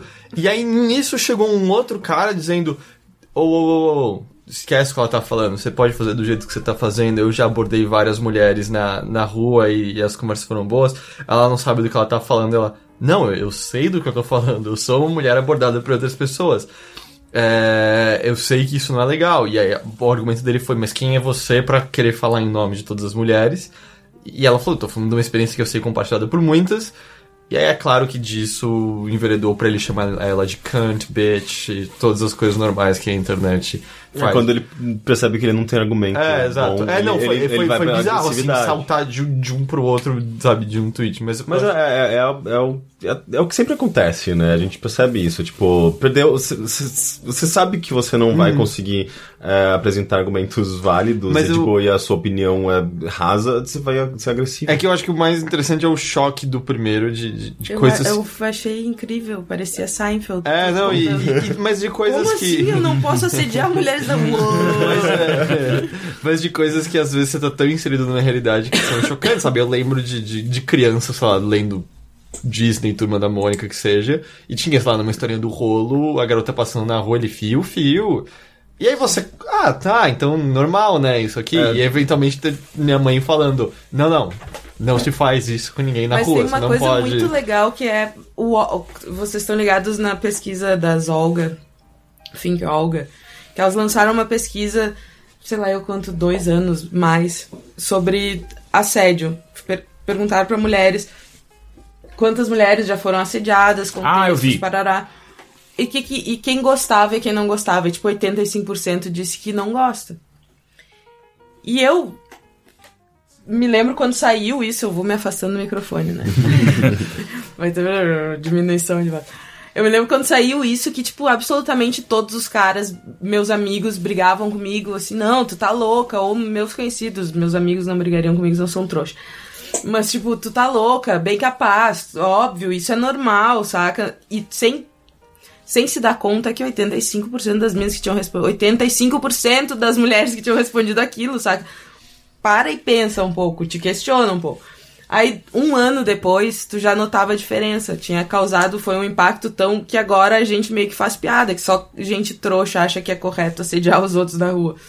Mas, tipo, tem que. As Olgas meio que romperam, saca? Com essa ideia no meu, no meu convívio, pelo menos, no, no núcleo de pessoas que eu convivo. E isso é muito estranho, de tipo, os caras não, não tem nem a percepção que, tipo, sendo mulher, tu tem. Tu sai com medo, saca? Se tu tá sozinha com. Desculpa, se tu tá sozinha com um cara numa parada de ônibus de noite, tu tá com medo. Tipo, tu entra no metrô, todas as mulheres que eu conheço. Isso foi, tipo, uma das minhas primeiras experiências em São Paulo, que é alguém me encoxar no metrô, saca? Horrível. Daí eu comecei a andar, tipo, com roupas muito grandes no metrô. Daí eu pensei, nossa, não é assim que tem que ser, saca? Mas ainda não, não andei de saia de novo no metrô.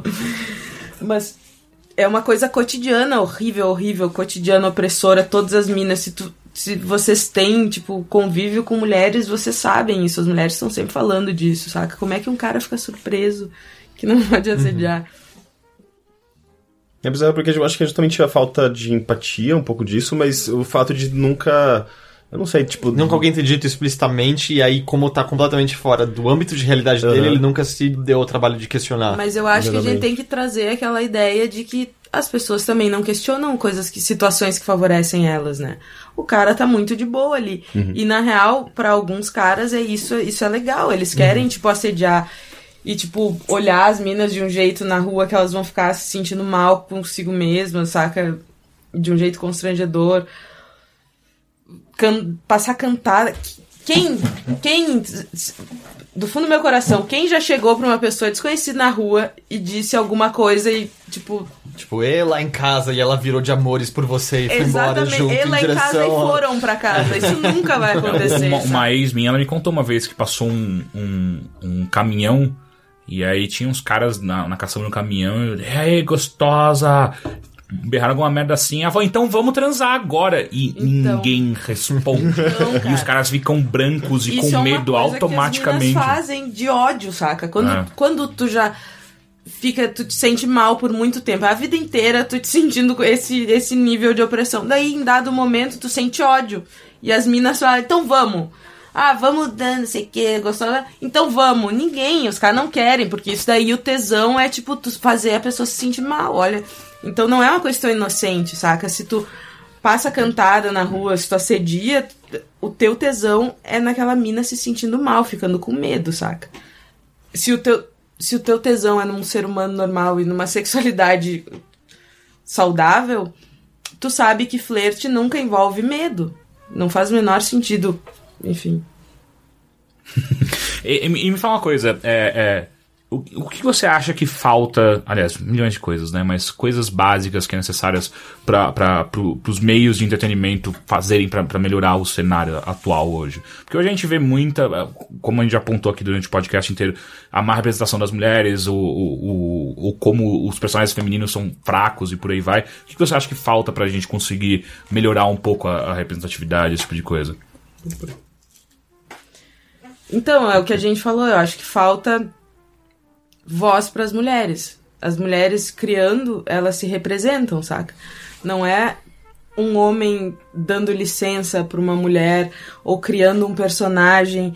Ah, vou ser gentil e vou fazer um personagem. É uma mulher tendo lo local de fala, saca? Podendo criar personagem, podendo. Que eu tava falando ali para vocês antes das estatísticas das mulheres negras no cinema, que não tem entre 2002 e 2012 não tem nenhuma mulher que dirigiu e escreveu o filme.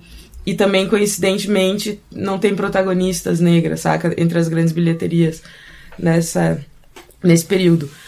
Porque se tu dá lugar de fala para uma mulher negra, ela vai querer falar sobre ser uma mulher negra. Por que, que a gente só tem homem branco falando, só tem homem. Durante muito tempo só teve homens brancos nos jogos, na literatura, não sei o quê? Porque só tinha homem branco falando os outros homens e outras mulheres e outros seres humanos têm que ter lugar de falar. E daí todo mundo vai ser representado, saca? É o que eu acredito. Uhum.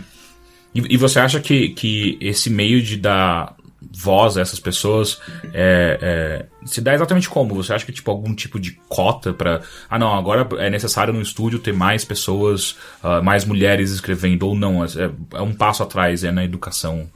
Eu acho que cota é uma reparação, uma medida de reparação que é necessária, né? A gente tem até muitas estatísticas, sou louca da estatística novamente, muitas estatísticas positivas sobre as cotas na universidade aqui e tal. Uhum. Então, é uma medida de reparação válida. Mas eu acho, sinceramente, que culturalmente o, o nosso modelo tá mudando, né? Uhum. E, a, e as mulheres, e mulheres negras e homens negros e outras minorias vão conseguindo voz porque a gente está criando maneiras alternativas também de falar, saca? Uhum. A gente ficou esperando muito tempo que a nossa voz tivesse espaço em grandes mídias e não sei o quê. E não, não vai ter. Não é de interesse. E não porque só porque uma enfim, discurso ideológico agora, não só porque eu acredito que uma sociedade capitalista como que a gente vive, ela é baseada em oprimir e hierarquizar, saca? Não é de interesse porque quando tu lança um discurso que ele é, disruptivo, que ele vai romper com uma coisa, tu tem tu não vai agradar tanto quando tu lança um discurso que já é popular e que as pessoas que se beneficiam vão lá e então eu acho que a, essa voz chega por jogos mais independentes, por sites independentes, por ó, essas coisas que a gente tava falando de literatura ser predominantemente de homens brancos, esse ano, quantos livros eu sei de mulheres, livros muito bons de mulheres que foram lançados de maneira independente. A Clara mesmo do nosso site vai lançar, a Jarid lançou um agora, a Aline Valek, todas elas lançando independente, porque os grandes meios não vão se abrir. A gente não tá mais esperando, a gente tá fazendo, saca? Uhum. E tem leitor. Tanto que quando a gente fez o nosso site, a gente nunca achou que ia ficar tão grande quanto ficou, saca? Tipo, nos primeiros meses fez um boom, assim. E a gente ficava, caralho, porque muitas minas. A nossa ideia era fazer, tipo, uma revista que não fizesse as mulheres se sentirem mal com o seu corpo, com quem elas eram, e não precisassem dedicar a vida toda para tentar arrumar marido, saca? E muitas minas querem isso, só que, enfim. Inclusive eu lembro que a, a, a Mora, que é uma garota, de, uma desenvolvedora de jogos aqui do Brasil, ela eu acho que ela mencionou o, o lugar de mulher no uh, numa entrevista que ela deu na Folha, inclusive, tipo, ah, um site que acompanha que eu gosto, ou seja, divulgação, né? Uh, e uma coisa que eu tinha lembrado, acho que tem relacionado a isso, é uma, uma, uma, matéria que eu escrevi pro Arena faz muito tempo, tipo, sei lá, acho que a Anitta Sarkeesian nem, nem, nem tinha dado os caras ainda uh, nesse meio de games, e, e era justamente sobre uh, a, a, predominância masculina na indústria de games e tal, e a dificuldade de, das empresas de trabalharem com, com as mulheres e tentarem abrir vagas, e enfim, tipo, daí, tipo, tinha uma, uma, uma uma diretora de uma empresa lá, ela fundou a própria empresa dela, que ela fazia jogos somente voltado para garotas e tal. E ela falava umas coisas interessantes do tipo. Ela tinha alguns dados, ela me apresentou alguns dados uh, uh, de como algumas empresas de games tinham dificuldades não somente de encontrar mulheres, porque, tipo, uh, já é um meio que, que entra naquele ciclo, né? Tipo, uh, o jogo é direcionado pro público masculino, que vai atrair público masculino, que vai se interessar em fazer jogo, e, tipo, e as mulheres já ficam marginalizadas e acabam não entrando nesse ciclo, né? Isso, não, acho que num, num passado, atualmente tá um pouquinho melhor, imagino. Mas é, daí ela falava de como as empresas já tinham essa dificuldade de encontrar uma mulher, e quando colocavam uma, duas mulheres no meio de um ambiente com 500 homens, elas se sentiam meio. Uh, uh, uh, não sei, elas não se sentiam tão confortáveis, né? Tipo, e elas pediam demissão depois de um tempo óbvio, sabe? Tipo, você não, você não se sente. Você não, você não tem a sua identidade validada, você não tem, você não tem uma, uma uma, sei lá, às vezes você não tem alguém para conversar direito sobre assuntos que te interessam ou sobre a sua, a sua própria identidade, sua, enfim, tipo, as pessoas acho têm suas diferenças. Acho que não só isso, acho que também elas deviam ser tratadas diferentes, também, né? Com tipo, certeza. É, tu é o corpo estranho no lugar, Sim. literalmente. É, pois é. Uh, então é, é, é, meio difícil quando o problema não, não, não tá presente na empresa em si, está presente no meio como um todo.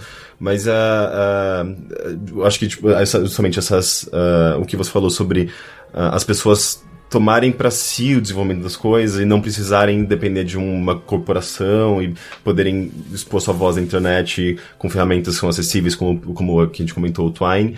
É uma forma interessante de você mostrar essa representação, mostrar novas, novos, novos pontos de vistas que vão fazer com que mais pessoas, eu acho que vai atrair mais pessoas e você vai fortalecer essa essa voz que antes estava sendo abafada, sabe? Eu acho, eu acho que a, a internet foi super valiosa nesse sentido pra gente.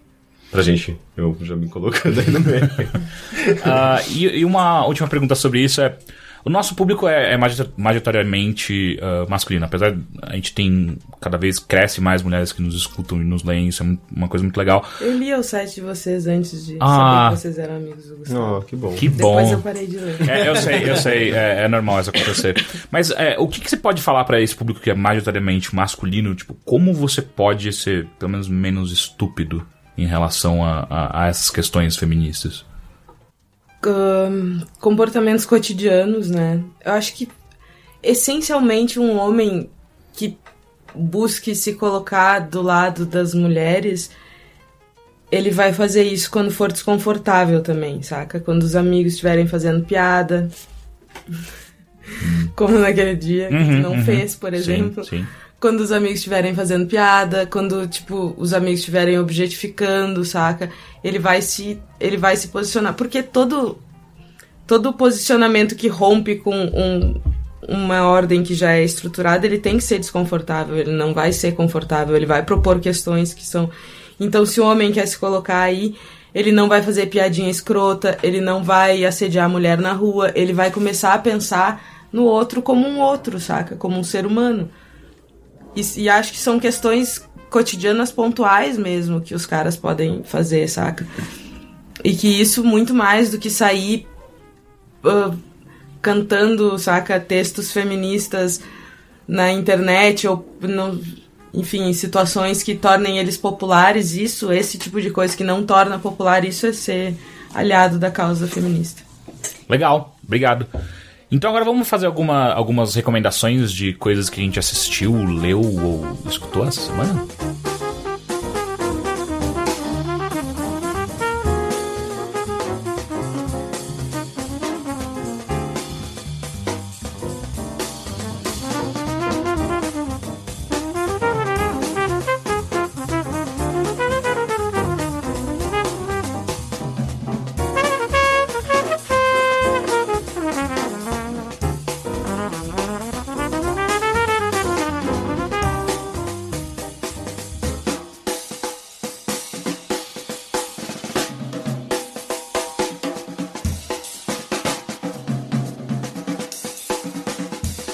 Começa com você, já que você tá todo animadinho. Me fala o que você leu Cara, e acredita que escutou. eu assisti, eu assisti um anime, eu que. É, eu que sou o, o cara que detesta anime normalmente. Mas eu, eu vi um dos animes que Mas o eu que gosto. aconteceu? Alguém te obrigou? Não, Botaram não. nada na sua Eu tava, cabeça? eu tava num evento, as pessoas falaram, ah, a gente tá com ingresso aqui pro anime, pega lá que a gente vai ver. Eu falei, ok. E peraí, que, que, que? Você foi num é que evento é? de anime? Não, não, não. Era uma. Na verdade, é um evento no Miss, é uma festa que tava rolando, tipo.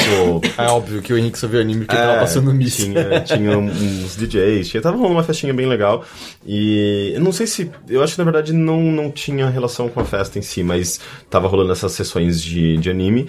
E eu assisti Mind Game, que é um filme daquele, inclusive do estúdio que tava trabalhando no, naquela animação lá do. do, do Pequeno Príncipe? não, do Kickstarter lá, todo cagado. Ah, do... do... Red Ash? É, Red Ash. É, é, chama, acho, 4 graus estúdio, 4 ou 6 estúdio. E eles têm umas animações bem boas. Essa daí é uma delas. É, é interessante porque é, já, já, já tem uma quebra meio de estilo ali, não é o anime tradicional, é tipo, tem, eles têm um estilo bem próprio, é tudo, obviamente, bem dinâmico como qualquer outro anime, mas. A maioria dos animes. Mas é, é, é muito mais sobre. É, não sei, tipo, é mais profundo do que eu imaginava. Enfim, são, é um grupo de. é, na verdade, ele é focado numa, num, num- carinha que, enfim, tem suas inseguranças, retratando talvez a, a adolescência comum, acho que no Japão, enfim. É, e ele é meio apaixonado por uma garota, mas não consegue ter uma forma de, de conversar com ela, enfim, eles são amigos de infância. É, Bem, e bem, acontece. bem diferente de vários animes que eu via. Não, não, tipo, nesse sentido é bem, é bem similar. Achei uma história bem diferente. Mas o que acontece é, é, ele é, já começa muito estranho, assim, tipo, tem um cara, um jogador de futebol americano perseguindo alguém e eles, eles param num bar e o que acontece é que esse garoto leva um tiro e morre. E ele conversa com um suposto Deus, eh, que dá ele uma chance de tomar uma iniciativa ah, e fazer alguma coisa pra que a vida dele tome um rumo, porque, porque então ele, tipo, ele é meio loser e tal. Ah, e ele reage a essa situação, acaba não morrendo ah, e foge. Nessa perseguição, ele é engolido por uma baleia com a garota e umas outras pessoas, e eles passam a morar dentro da baleia. Daí, tipo, começa a ficar cada vez mais surreal. Eu não entendi porque todo início teve que acontecer. É. Ah, porque você, na verdade, ele começa a estabelecer a relação entre os personagens ah, e, na verdade, ah, é meio que sobre possibilidades ah, esse filme, sabe? Decisões e possibilidades. E o fato dele ter morrido e voltado era meio que Deus mostrando pra ele que ele tem possibilidades, ele pode tomar decisões, ele não, ele não deveria ser tão é, simplesmente passivo, sabe? Como ele foi. Ele morreu porque ele foi passivo, basicamente. Uhum. Quando ele foi ativo, ele foi engolido por uma baleia. Sim, mas ao mesmo tempo é, é justamente ele, ele- eh, o filme coloca os personagens numa prisão é, e tirando deles todas as possibilidades que eles poderiam ter do lado de fora da baleia. Eu acabei de pensar na pena. Antes da pena de morte, olha, é o seguinte: é perpétuo ou engolido por uma baleia? Escolhe, mas você vai poder morar lá Você dentro. vai poder morar lá dentro. né? Tanto é que ele, o filme abre e fecha mostrando o futuro passado de todos esses personagens misturados com várias possibilidades é, que eles poderiam ter ou não. Então é meio tipo, é, sei lá, o personagem tá morrendo, no- na hora seguinte ele tá patinando, na hora seguinte ele tá tipo, Meio- fazendo alterofilismo. é, e é meio que tipo, que porra tá acontecendo? Meio Quem- Mr. Nobody, assim. Eu não conheço. Você nunca viu esse filme? O filme com o Jared Jared Leto. Ah, eu Esse- esse sei. filme é bem legal, esse filme é bem eu- legal. Eu acho que o Eu achei Teixeira meio chato. É? Eu acho meio difícil com o Jared Leto. Eu, eu. Se ele não tivesse a banda que ele tem, eu não teria nenhum preconceito com ele. Mas eu acho que ele é um ator ok no geral. assim. Ah, sim, Não, é. sim. Ah, eu, eu acho, acho Mr. Nobody um filme bem legal. assim. Eu gosto bastante. Especialmente as cenas com aquela garota chamada. A personagem chama Ana. Não lembro. É a, é a com quem. É filha do cara que a mãe dele casa. E aí os dois tendo um romance, fumando maconha na varanda. Ah, se, porra, São- sim. são- são Quando eles são lindas, então. jovens, É. né? Sim, sim. É, esse filme é bem legal. Enfim, perdão. É Baleia. Enfim, ah, mas ele, ele, é, ele é interessante justamente porque ele é bem surreal. ah, ele tem umas sequências extremamente dinâmicas, assim, a ponto de você ter dificuldade de, de entender o que tá acontecendo.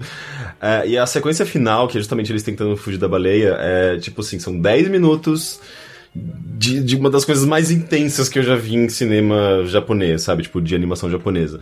É, é, é, é, tipo meio brilhante a, a animação, a, toda o planejamento de cena, tipo, eles esticam os personagens assim, tipo, numa, de uma forma bizarra para mostrar intensidade e meio que tipo uma ânsia deles de querer sair daquela prisão e poder ter aquilo que eles tinham antes que eles estavam ignorando, que era tipo vida, possibilidades, uh, e não não aquela tipo aquele marasmo que era a vida deles anteriormente disso, sabe? Tipo, a inércia que eles viviam. Uh, e é, é, é, linda aquela sequência, sabe? Tipo, e, e tem uma, uma coisa. Ele começa, ele começa a explorar ironias, começa a explorar, tipo, exageros tão absurdos que, tipo, possivelmente você não conseguiria ver isso num, numa coisa que não fosse um anime. Do tipo, eles começam a pisar loucamente, tipo, correr sobre a água e, tipo, uhum. uh, uh, e, e começar a pisar sobre coisas para manter uma, um equilíbrio. Eles pisam em peixes, eles, de repente você vê eles pisando em, tipo, átomos, sabe? É meio que, tipo, é, é completamente uma... uma, uma uh, uh, como eu posso dizer? Tipo, uma abstração daquela, daquela sequência, sabe? Tipo, não tem nada de, de muito lógico em tudo aquilo, mas, mas é meio que tudo compõe uma, uma, uma ideia muito legal, sabe? Tipo, uh, enfim, assistam esse filme. Ele é, ele é, é realmente é muito mesmo? bom. Mind Game. Mind Game. É, é, um, sei lá, eu coloco assim, mesmo, meio que no mesmo nível de Shihiro e outras isso, grandes animações. Isso conta com o momento Crunchyroll? Pode ser. Eu não sei, tem no Crunchyroll. Não sei, eu não assisti. Tem no Miss. Momento Miss. Momento Miss. É, é uma animação bem. É, esse estúdio tem umas animações bem premiadas, sabe? Essa animação, pelo que eu sei, ela é, ela é bem aclamada. Assim, Entendi. Então, Legal. É difícil de encontrar. E eu quero falar de uma coisa que eu assisti. Ou, me, ou melhor, metade da coisa de eu assistir. Vou. Depois tá. eu volto pra você. Eu assisti metade de uma coisa. De tão ruim eu tive que sair no meio. Hum. Eu assisti Love do, do Gaspar Noé. Ah, é um filme novo, né? Uhum. Hum. Que tava todo mundo elogiando tá. e tal. Não, na verdade não era todo mundo elogiando, tava todo mundo falando o quão chocado o Cannes ah, é. ficou quando. É, a... é, que a gente tava conversando, eu acho que Cannes se choca com qualquer merda. É, mas, porque... mas, é, mas Gaspar Noé é, é muito difícil você não se chocar. Então, mas é que tá.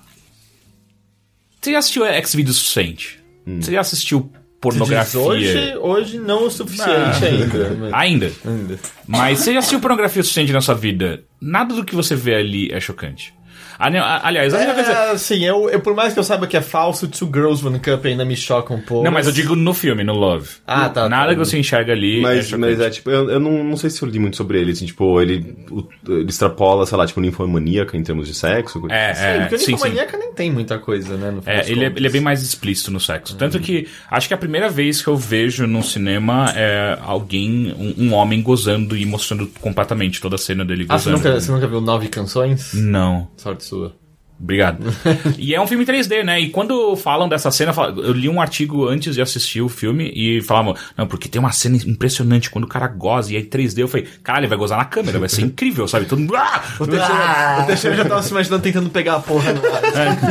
E não, é, na verdade é tipo. É, é uma cena só, tipo, ah, são dois. É, é um casal é, fazendo sexo e não tem nada de incrível nisso. E se tem uma coisa chocante, a quantidade de, de, de senhores velhos comigo assistindo e, e senhorinhas e esse. Porra, isso, isso tá meio estranho agora, tipo. Estão essas, lembrando. Essas cenas de sexo aqui, é, sei lá. Você acha que, tipo, tem uns caras de 80 meio. Mas, mas qual, Por que, qual que eu que nunca é a... tentei fazer isso? Qual que é a trama? Então, a trama é o seguinte: é um cara que ele, ele namorava com uma menina, com uma francesa, ele, é, é, tudo se passa em Paris. Ele namorava com uma francesa, e aí, em, em um dia que eles estão conversando sobre fantasias sexuais e tal, a menina vira, e ele pergunta pra menina: qual que é a sua maior fantasia sexual? Maior de todas que você sempre sonhou em fazer? E ela vira do jeito mais. Sei lá, me parece muito sem graça. Ah, é transar com você e mais uma menina. Hum, essa é a sua é. maior fantasia. Tipo, não poderia ser. Eu tenho o sonho de, de, de, trepar com um porco me olhando, sabe? Eu sempre quis ver isso. Dentro de uma baleia. É, tem, não, a maior cena da menina é transar com o cara e mais uma menina.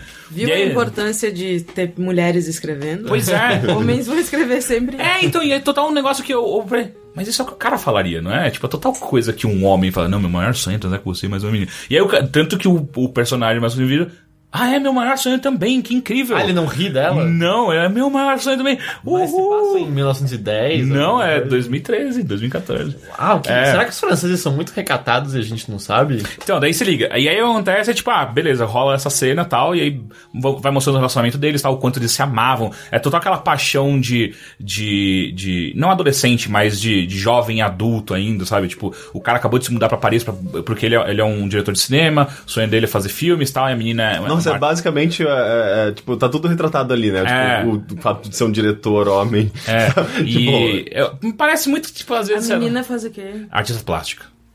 Ah, e aí, enfim, aí em algum momento muda uma menina, uma vizinha, pra, pra- a vizinha deles muda pro prédio. E. E aí, quando ele pergunta pra, mi- pra mulher, pra, pra namorada dele, qual, é- com quem que ela gostaria de fazer, ah, com uma loira de olhos claros tal. E é- Nossa, a vizinha cara. passando. É, não. e é a O filme vizinha. tem tudo que, é, que eu, eu não pretendo. É, então, e eu total não tava esperando isso desse filme, sabe? Parece- parece eu assisti quase- Reversível. Porra, ele consegue ser É. pesado, Parece sabe? que o Gaspar Noé meio que brincando de The Sims, sabe? Parece muito o Gaspar Noé falando assim: Ô, eu peguei muito pesado no Irreversível, né? Eu vou, vou muito de boa nesse, galera. Na boa, relaxa. Mas sabe no The Sims quando você... É, vocês dois vão transar agora. Total! E aí, tipo, rola, os dois se encontram. Aliás, os três se encontram quando eles estão pegando cartas. E é total, tipo, ah, não, eles, eles vão vypar, não tem, não tem volta mais isso aqui, tipo, isso vai acontecer. E aí. É. E aí acontece, e- esse, o trio acaba, acaba transando todos juntos tal. Tá aí, quem, quem ma- mata quem nesse momento? Ah, era o que eu ia perguntar. É, achei que era pouco E sabe o que pior? polido. Ninguém mata ninguém, porque esse filme é o filme mais chato que existe. Bom, É um, filme, né? é um filme só sobre homenagem. E, e assim. Então, pra Nossa. ser justo, você não sabe, né? Porque você foi embora no meio. Não, eu tenho certeza que não foi mal. Ah, sim. É. Ah, mas o que, o que acontece é que esse filme inteiro, e o que eu tô falando é assim, isso tudo tá sendo contado em, em, em flashbacks, porque o cara, o, o filme começa mostrando o cara com um filho, já, com a loirinha que aparece, que é a vizinha. E aí o tempo inteiro ele, ah, que saudade da minha namorada, ah, eu odeio a minha vida, ah, que saudade da minha namorada, ah, como eu odeio a minha vida. Ah, então ah, além de precisava." fazer homenagem, ele ainda é punido por isso. É, e aí, tipo, ele fica o tempo inteiro. Então, então tudo co- acontece em flashback. E, e, e depois que rola essa cena, essa cena dos três tra- transando e tal, que, de novo, eu não vejo nada E é de. só uma cena, é isso? É, uma cena longa, demorada. Assim, em defesa desse filme, é, a fotografia desse filme é linda, linda. O cara sabe manejar muito bem. Ele tem uma técnica muito foda. Ah, o, o, o- o outro filme francês também que tem cenas longas, demoradas de sexo, são relativamente explícitos, é o. Como chama? A Zoe, a Zoe a Cor Mais Quente. É, Ah, é. mas tem umas histórias horríveis, né? Que diz que o diretor. É, ele era meio abusivo, né? Ah, é? Horrível. Não sabia. E eu, não, eu nunca nem vi o filme nem li o quadrinho, mas vi várias pessoas dizendo que o filme se tornou muito mais sobre sexo voyeurístico do que o quadrinho é em Eu si. não gostei, né? Mas parece que tem uma continuação. Achei horrível, na verdade. Tem uma Continuação do quadrinho? Do- desse filme. Do Vai ter- filme? É. Sério? Foi o que me disseram quando eu fui falar mal no Twitter. Eu, eu, eu gosto dele, mas, mas eu não sei, eu acho meio desnecessárias as cenas de sexo, elas são meio exageradas. Mas tu não né? acha que no final também tem uma punição pela mina que não conseguiu ser monogâmica? Aí ela fica sozinha. Aí É meio- outra meio tá, deprimente, tipo, com né? uma família feliz porque ela é monogâmica. Uhum, é, é, parece que sim. E aí, ah, e aí o que fica claro é que o cara, obviamente, depois que trepa com os três juntos, a namorada vai fazer não sei o que, e aí ele acaba, ah, ok, eu não consigo me segurar, eu tenho que trepar com a vizinha sem a minha namorada. E aí ele engravida a vizinha, e aí a namorada termina com ele e vai embora. E é basicamente ele contando o tempo inteiro, tipo, ah, quantas saudades eu sinto dessa minha namorada, eu sinto muita falta dela. Nossa, E- como se deu bem a namorada. e é só isso o filme até onde eu assisti. Porque chegou no momento que eu. Eu, eu preciso levantar disso aqui. Eu, eu, eu comecei a bocejar de sono. É, tipo, as cenas de sexo. é, é, elas não tinham nada demais. Tipo, zero, e elas não eram, elas não, não eram usadas nem como recurso narrativo, sabe? Era simplesmente assim: é, flashback, flashback, flashback, a cena de sexo agora. Flashback, flashback, cena de sexo. Pra pontuar. E, e me parece muito assim: ah, aparece o pau do cara várias vezes. Eu já vi vários. é, é, não- isso não tem nada de chocante nisso. Eu diria sabe? até que você provavelmente vê um todo dia, né? Eu, às vezes, eu, eu tento não fazer isso. Mas. Toma banho né, pra. Mas é, é, tipo, cara, é muito bobo, é juvenil o filme, sabe? Tipo, me parece que, que ele colocou essas cenas de sexo sim- simplesmente pra chamar a atenção da mídia, sabe? Olha só o que eu consegui fazer, colocar esses, esses casais realmente trepando de verdade no meu filme aqui. Pra quê? É só muito, É, me muito pareceu, bobo. sei lá, tudo muito simples perto do que ele já fez, sabe? Exato. Me parece muito que eu vou pegar muito leve agora, galera. Desculpa pelo É, não, reversível. mas nem, nem só pegar leve, assim, porque, tipo. é, os filmes dele sempre foram meio ambiciosos em termos de narrativa mesmo, assim, não, não só pelo choque em si. Os filmes dele são meio chocantes, mas a narrativa sempre tem alguma coisa meio, meio inovadora até, sabe? Tipo, e esse filme só parece meio, tipo, esse lance do flashback, que é ok, comum, um recurso normal, e, sei lá, um tema tão comum, sei É, lá. exato. Não tem nada demais em nenhum momento. É- é. Eu fiquei muito. Cara, como é que será que acaba, acaba esse filme, sabe? No final todo mundo morreu? Eu, eu não sei, eu não sei. O bebê o, o bebê ma- morreu, matou todo mundo, sabe? Eu, eu, eu fiquei impressionado com o. Quem Com... pode culpar o bebê? Ninguém, é verdade. Mas não- Pronto, tá, tá tudo certo agora. Se Eles- o bebê fez, ele não sabia o que ele Eles tava estão fazendo. exibindo esse filme mesmo aqui no Brasil e tal, tipo. Tão, porque tão, Eu tão. não sei se. se, se Eu assisti na reserva, na reserva cultural. Entendi. É, eu acho que tem algumas salas que não estão não, estão exibindo esse filme. É, deve ser tipo Paulista e Augusta, provavelmente. É. Tá, eu quero. Mas eu acho que eu quero ver de qualquer É, forma. Não, eu acho que você deve assistir. Mas eu acho, eu acho difícil não achar ele chato. Porque é muito lento. Ah, e a música dele é uma música boa, só que é uma música tão lenta. E aí você coloca junto com planos parados durante muito tempo. Só com duas pessoas tre- trepando e, e da maneira mais casual possível. Casual não, mas da maneira mais é, é, papai e mamãe certinho possível. E aquela música rolando. Tem, tem, aliás, a cena de homenagem começa um, um sol de guitarra que eu, eu tô assistindo assim no privê. Não é, não é possível. Não é possível, porque é um sol de guitarra muito brega, muito brega. E, tipo, não, não- você não vê penetração nem nada. É cine privê, né? Cine É, privê pelo menos a Manuele foi pro espaço, né? Exato, exato, coisa. exato. E ela, e ela deu a volta ao mundo. Nem quando, antes dela ir pro espaço, ela deu a volta ao mundo. Quando não sabe? tinha mais nada aqui, ela foi embora. Chega, agora eu vou pro, pro espaço. Mas é, é- é- Sério, eu fiquei impressionado o quão chato foi esse filme. Sério. Eu, eu, eu não lembro a última vez que eu levantei no meio de filme e fui embora. Porque esse tava pesado, tava difícil de assistir. Mas enfim, agora eu quero ver com a Mari.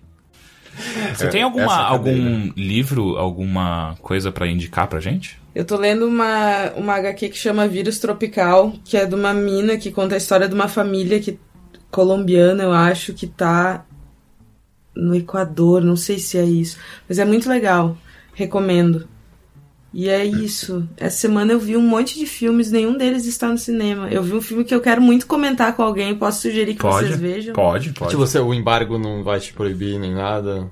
Como assim? Ah, você falou que não tá no cinema não, não ainda. tá no cinema. Não tá no cinema. Não, é que Ah, não é que tem antigo. cabine. esse filme nunca tal. estará no cinema, Ah, talvez. tá. Não, não, tranquilo. Aí quando você falou, achei que você tinha ido numa cabine, alguma coisa assim. Cabine? É, de assistir o filme antes da Eu galera. não tenho isso. Ninguém assiste filme antes. Não, mas sim, claro, pode Eu, falar. meu sonho era que tivessem nos convidado pra assistir 50 Tons de Cinza. Eu Fiquei assim, ah, me convida. Você assistiu no final? Não assisti. Ah, Comecei a assistir, não consegui. sério? Não dá. É, é difícil, né? Eu, eu não assisti, eu não, faço a menor ideia. Eu tenho ele no meu computador, pretendo. Mas não tô conseguindo juntar a força pra persistir. Nossa, mas por enfim. que tanta tortura? É, então. Mas qual é o que você queria Ah, falar? é o que, o que eu falei, que eu vi essa semana é do Zizek, que é o Pervert's Guide to Ideology. E daí eu preciso de alguém pra conversar comigo. Eu fico muito feliz se vocês verem e vierem conversar O comigo. Teixeira já comentou sobre isso. Não, eu falei do Pervert's Guide to the Cinema, Cinema. que é do Ah, Zizek é também. Só que é de cinema. é- Ele é baseado mais em mostrar a filosofia através dos cinemas do que o Ideology. O, o João Carvalho, ele, ele esteve aqui duas, três semanas atrás? Quatro. Quatro semanas atrás e ele falou do, do Ideology. Então, vocês Eu preciso podem assistir. você é amiga dele pra ter Pode. conversar sobre Você isso. pode, você pode, você deve. Aliás, todo mundo deveria ser amigo do João Carvalho. É. Legal. E, e- e o quadrinho é, é- é- é- é- tem alguma coisa especial nele de, de, de narrativa, alguma coisa assim? É a história de uma família, eu tô achando na realidade muito legal, cara. É, tem umas coisas meio mágicas, assim, sabe? Mas não é, não é fantástico, assim. Uhum. Realismo fantástico, É, não, assim? não chega, mas tem uns traços meio mágicos, eu tô achando bem legal.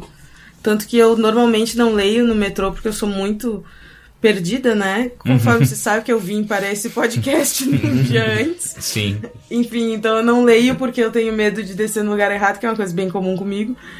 E daí eu vindo pra cá eu fiquei, eu não consegui, porque eu fiquei com muita vontade de ler, assim, peguei e fiquei lendo, tô achando bem legal. Recomendo. Maneiro. Heitor, Oi. Fala pra mim o que você leu, escutou ou assistiu essa semana. Ah, eu mais vi duas coisas. Ah. Há uma bem legal que entrou agora no Netflix, eu acho que no brasileiro mesmo também. Qual? Chama Teams Vermeer. Nossa, eu não sei qual que é esse. Então, é um filme produzido pelo Penn Teller sobre um amigo do Penn, o Tim, esqueci o sobrenome dele, que é um cara, ele é Vermeer. um... Não, não, é, o Vermeer é, é por conta do Johannes Vermeer, o Ah, pintor, tá. sabe, da Mulher do Brinco de Pérolas. e tal. Sei. Então, Sei? Sabe, é o que tem um filme que a. Scarlett Johansson faz essa pintura e ela faz igual. Ah, sei, Ah, então. sei, sei. É, e o que acontece? Eu- esse Tim, ele é um inventor. Ele, por exemplo, a empresa dele atualmente é a empresa que criou e vende o TriCaster, por exemplo. TriCaster que a gente usava bastante no IG. É, então é um aparelho bem carinho. assim. É, ele é um cara de, de, de, de, de, de vídeo e tal, que manja muito disso. E o Tim é, é aficionado pelo Johannes Vermeer. Por quê? Ahn, o- as pinturas do Vermeer têm duas qualidades, assim, tem várias outras, mas assim, é, são, são incríveis e tem duas qualidades que se diferem de outros pintores na época e ninguém sabe como. Ninguém sabe como ele conseguia fazer isso. Uma é a luminosidade, iluminação das pinturas dele tem uma nuance e um, um realismo maior do que de qualquer outro pintor. E mais, além disso, quando você tira raio-x das pinturas dele, não há esboço nenhum na tela. Ah, ele vai tudo direto. Direto. E ninguém. E aí todo mundo, como ele faz isso? Ninguém sabe como ele faz isso. Tanto que algumas pessoas olham pra fotografia e falam, tem alguma coisa aqui, porque as pinturas dele são basicamente fotografias. Uhum. E o que acontece? Existe já. Existiam já especialistas de história da arte que tinham publicado os livros já antes do documentário ser feito, ah, que apontavam que existem vários pintores na época que usavam de dispositivos óticos para auxiliarem na- nas pinturas. E aí todo mundo fica que, tá, ok, o Johannes deve fazer uso de algum dispositivo ótico. Mas diferente dos pintores, ele nunca deixou nenhum documento, anotação ou estudo para Esse trás. cara manja manter o É, do mistério. tipo, ninguém conseguia encontrar nada que ele tinha escrito no papel como fazer isso. Existem muitas pessoas que achavam que ele usava de alguma forma uma aquela câmera obscura, sabe? Sim, sim. Só que o grande problema de uma câmera obscura, eles mostram no filme, é que é impossível você acertar o tom, porque a luz faz com que você enxergue o tom de maneira diferente e não consiga copiar. E aí esse Tim diz que um dia ele tá na banheira, diz que ele tá visualizando uma pintura do Vermeer no teto e de repente ele tem uma ideia. Saquei. E ele vai testar essa ideia. Ele põe em prática e a ideia parece que funciona. É. E não é nada mais do que basicamente usar uma câmera obscura com um espelhinho. Ah, É, caralho, Mas enfim, sério? Uhum. é uma coisa extremamente genial e simples. E, e o que acontece? Ele vira e fala: Bom, então deixa eu tentar ver se com essa técnica eu consigo reproduzir um quadro tal qual o Vermeer. E ele não é pintor. Então ele quer justamente, tipo, como alguém que não tem nenhuma habilidade como ele tinha, conseguiria. é, qual seria o resultado usando dessa técnica que eu acredito que o Vermeer usa. E o documentário passa por várias figuras. Passa por autores de dois livros que os dois acham que o Vermeer usava dispositivos óticos. Tinha um que até faz um estudo de vários quadros e, e vê que basicamente todos os quadros dele são pintados no mesmo lugar. Ou seja, tinha talvez o dispositivo ali que auxiliava ele nisso e tal. Ah, eles vão num. É, neuro. Cientista? É, um neurocientista falando, o olho consegue, de- sabe, pegar essa nuance de luminosidade? Ele, não, no olho humano por si só, se olhando pra algo e copiando, não consegue, basicamente. Ah, então eles pegam todas as informações. Pô, mas não é meio sacanagem? Você tira todo, todo a mitologia Aí e o... tá, eu vou entrar nisso. Grandiosidade, Eu vou O entrar. cara não era um. Mas o cara não era um grande pintor, porém, se, for, se foi o caso, né? Ele é Aham. um grande cientista. Não, É, sim, mas eu- demais, ah, mas só que daí eu- ele, ele perde pintor, mas ele vira Eu cientista. né? vou, vou, vou, vou, vou entrar, vou entrar nisso É. porque isso é algo que é debatido até muito mais pela Não comunidade. dá spoiler que eu quero ver. Ah, não, não, não, não spoiler, mas assim. O processo, então, para que ele para que ele pinte é o seguinte, ele fala: "Bom, eu vou reconstruir então o quarto do Vermeer". Ele reconstrui Caralho. o quarto de umas pintura, de uma pintura inteiro, e esse é o cara, ele tem um só um exemplo do tipo de mente que ele é, que ele Bom, eu tô aqui reconstruindo a perna de madeira de um móvel que tem na pintura pra ela ficar idêntica, mas segundo meus cálculos no quadro, a perna tem um metro e meio e o meu torno tem no máximo um metro. Eu poderia fazer em duas partes, mas vou cortar meu torno no meio e fazer ele ficar Carta, mas- Ah, E ele reconstrói e aí ele passa a fazer então a pintura. E muito do filme é isso. Ah, é muito legal, o resultado interessante, o processo interessante, mas eu acho que justamente, ah, já nos livros publicados dos caras, muito da comunidade ah, artística já dizia, "Pff, para com isso, porque em parte meio achando que o pintor era um gênio e não devia usar aquilo. E em parte pessoas que têm arte naquele patamar inatingível, sabe? Que tecnologia não deve tocar, que essas mentes efêmeras não devem achar, eh, pensar que encontraram soluções e tal. E o, que o Tim faz nunca é dizer o Vermeer era uma farsa porque ele usava uma técnica que eu acho que eu desvendei. E ele também nunca diz que o que ele tá buscando pintar vai ser tão bom quanto, sabe? Ele nunca tá dizendo que o Vermeer era um cara que só copiava. Os quadros eles são lindos, obviamente há arte envolvida naquilo. Tanto que aí eu fui, qual foi a reação a esse filme? E existem, foi majoritariamente positiva pelo que eu vi. Mas existem críticos meio que atacando, dizendo: ah, ele acha que ele conseguiu criar uma obra de arte com isso, ele tá querendo diminuir o Vermeer. Eu não senti nada, pode ser, opiniões podem variar. Eu achei que na verdade era justamente o que você tava falando, Mari, de que ele vê o Vermeer como um artista, mas ele é um artista que. Mas é um artista que ele enxerga que tem uma faceta também de inventor. E nesse sentido ele vê que o Vermeer talvez tenha uma certa semelhança a ele, porque ele também é um inventor. Então ele, ele meio que vê, ok, deixa eu tentar dar o passo que falta, tal qual o Vermeer deu o passo de tecnologia que faltava para ele criar essas pinturas dessa maneira. Então me parece que todo o processo dele nasce de admiração por ele, não por desmistificar e achar que ele era uma farsa e tal. Claramente existe parte da comunidade artística que discorda disso. Ah, eu achei o documentário legal pra cacete. Mesmo que você não seja fã do, do Penn Teller, tem narração do Penn, ah, mais nada, sabe? Eles não ficam aparecendo o tempo todo de maneira nenhuma. Mas assim, eles produziram porque o Tim é amigo de longa data do, do Penn e tal. Ah, e o documentário é muito legal, muito legal. Tem uma trilha sonora muito boa também feita pra ele. Tá no Netflix, chama Teams Vermeer. É muito legal. Maneiro. E que é uma- tinha duas coisas. É, lembra como eu tava meio fissurado por He-Man e vi o desenho de novo, e li a wiki e tal? Ah, Aí eu achei que eu tinha que finalizar isso, eu fui ver o filme de novo. o filme antigo que. Ah, que tem agora o Masters of the Universe. Não, né? 80 e poucos, é. É, então, que tem no, no Netflix, Netflix. também. É, sim. chama Masters of the Universe. Sabia que eu, quando eu era criança eu não sabia da existência desse, Desse filme? Ele passava Se bem que eu na- nunca gostei de He-Man. Ah, não, ele passava na Globo de vez em quando, mas assim, mesmo quando a gente era criança já era ruim. Eu E- acabei de descobrir da existência desse filme. É, mano. Então, é com o Dolph Lund... Lund- Lund- é- ele, é, ele é o He-Man. Ah, ah, é com seres humanos, não é uma animação. É, não, não, não, não, são filmes. filmes Ai, que horror. E não, e sabe qual é, qual que é pior? O filme começa, eles estão em Eternia. E a história já começa, tipo, começando, né? Tipo, começa e. Ou o, o esqueleto já entrou no castelo de Grayskull, já Caralho! aprisionou- já aprisionou a Isso feiticeira. nunca nem aconteceu, não. Aconteceu acho que uma vez no É, desenho. tipo, a- os soldados do, do rei estão perdendo e o He-Man tá lutando com meio rebeldes. E aí o filme começa, e a impressão que eu tenho, eu fui tentar ler mais sobre, não achei tanta informação. Eles quiseram transformar He-Man em Star Wars, parece, assim. Porque é basicamente rebeldes contra o império do Ah. esqueleto. Ah, e o filme começa numa grande aleatoriedade, que é só. Tem um shot só de Eternia de longe. E você fica, ué, por que que. Por que tá usando só o mesmo take de novo e de novo? Sabe? Que, que estranho, por que a gente não tá vendo mais Eternia? Aí o He-Man naturalmente salva um, um, um bicho pequenininho de uma raça que nunca apareceu no desenho. O bicho é uma raça de inventores que criou uma chave pro esqueleto. E foi assim que o esqueleto conseguiu invadir o castelo de Grayskull, porque é uma chave que usa sons e abre portais pra qualquer lugar. E eles usam isso pra entrar no castelo de Grayskull, mas é claro que tudo dá errado. E eles apertam o botão aleatoriamente e vão uf, parar na Terra. E aí o filme inteiro se passa na Terra, na real. Na Onde- Terra, tipo, Nova York. Sim. é, sim, sim. aliás, é, Como qualquer é uma cidade do comédia. interior e quem ele conhece lá rapidamente é a Mônica do Friends.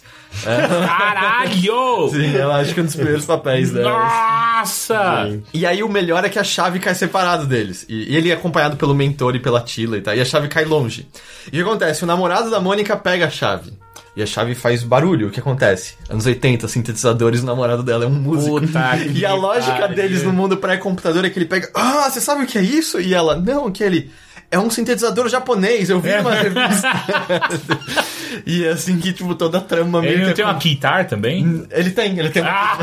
Anos 80, mais do que isso é impossível. Ah, e aí, tipo, as lutas são horríveis, não tem luta nunca nenhuma. Coisa horrível como um todo. Não, o He-Man nunca usa E o espada Gato. Guerreiro? Não tem gato guerreiro. Ah! Mas as como não tem o gato guerreiro? que não tem, os caras não têm dinheiro nem pra fazer. Mas o gato que guerreiro tem que fosse um gato, Mas sabe? ele tá, Só um gato. Porra! ele tá fiel ao desenho, Que assim, com aquela, aquele colete Ah, bizarro. ele tem meio que só Sim. um negocinho no meio com uma capa o tempo todo. E, E ele, ele é anda fortão. pelado. Ele é o Dolph, né? Pô, puta merda. hein? E as pessoas não questionam, tipo, o fato dele andar assim no meio da rua? Aí tá, ele, é, é- ele sempre fica longe de todo mundo e o filme quase inteiro se passa só à noite quando não tem ninguém por perto Ah, e tal. claro. Devia Mas- ser mais barato pra você alugar. Mas é, não, o Dolph, coisas. caramba, isso eu acho que é o ápice dele. Você olha. Não, é- não, não, não, não, não, com o Soldado Eu não sei Universal. quem que é essa pessoa, gente. Ah, Soldado ele foi Universal, o- cara. Também não sei, não faço Soldado Não, Universal eu ele foi vilão do Rock 4? Também não assisti. Ele mata o Apollo Creed no É, 4, é. né? Com um soco de boxe. É, eu acho que esse foi o ápice e depois o Soldado Universal também Esse ajudou é muito. aquele cara que é muito inteligente?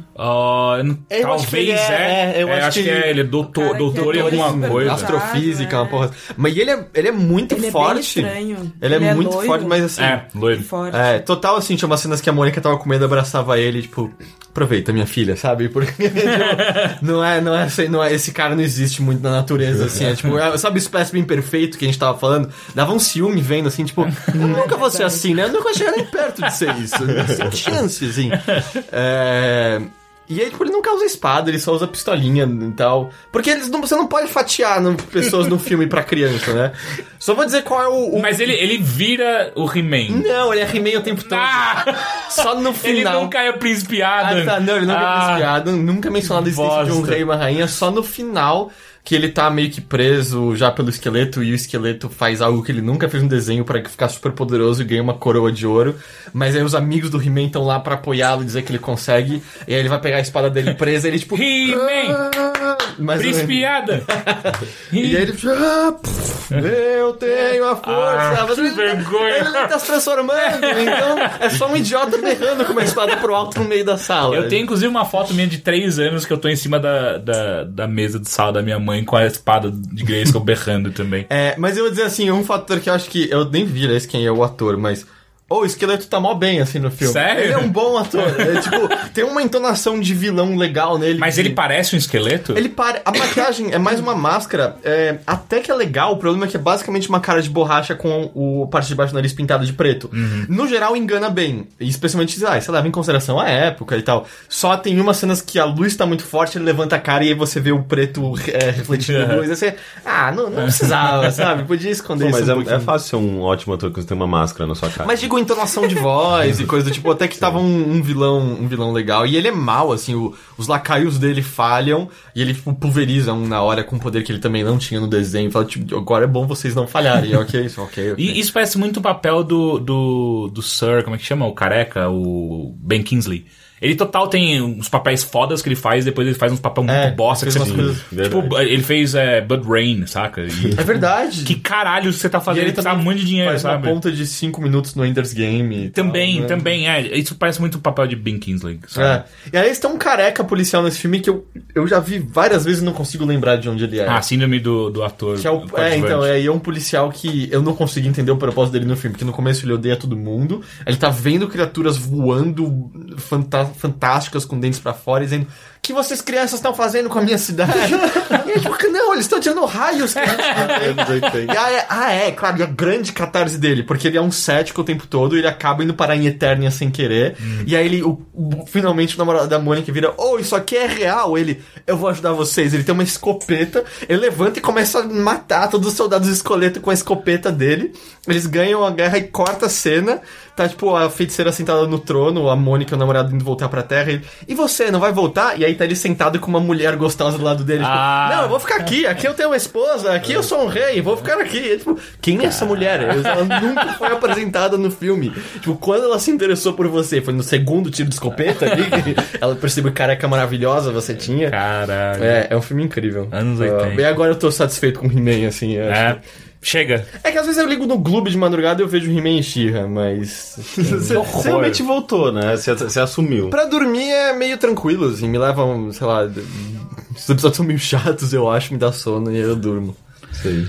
Então tá, então vamos para os e-mails que você pode enviar para bilheteria.overloader.com.br ou então no ask.fm barra bilheteria. Baby, after I'm gone.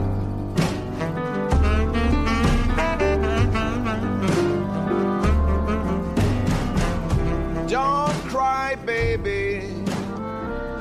Don't cry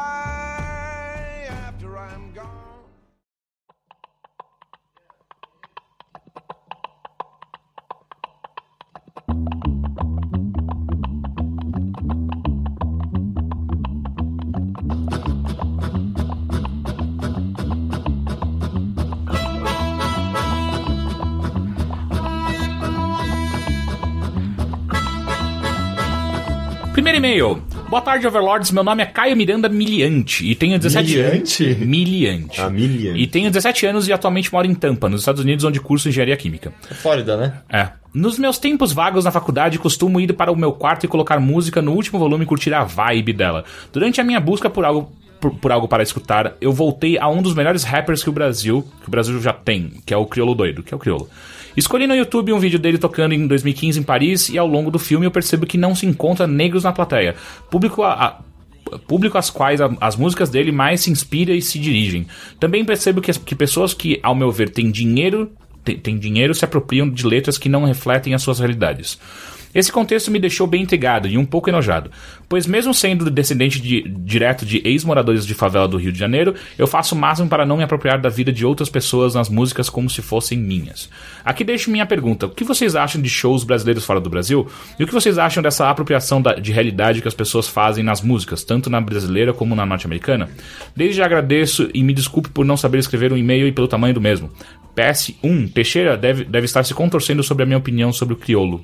Mas opinião que nem cu. E ele não tem nenhuma opinião sobre o criolo, né? Eu achei interessante. Acho que não, ele falou que é um dos maiores rappers do Brasil. Essa é a opinião dele. PS2, peço desculpas por não ter contribuído pelo Patreon. Eu tenho vontade de ajudar desde o início, porém não recebo mais mesada e encontrar trabalho tá ruim. PS3, Rick, Rick, muito obrigado por ter me mostrado como eu estava errado em relação ao movimento LGBT e saiba que com a sua ajuda hoje não penso que nem antes.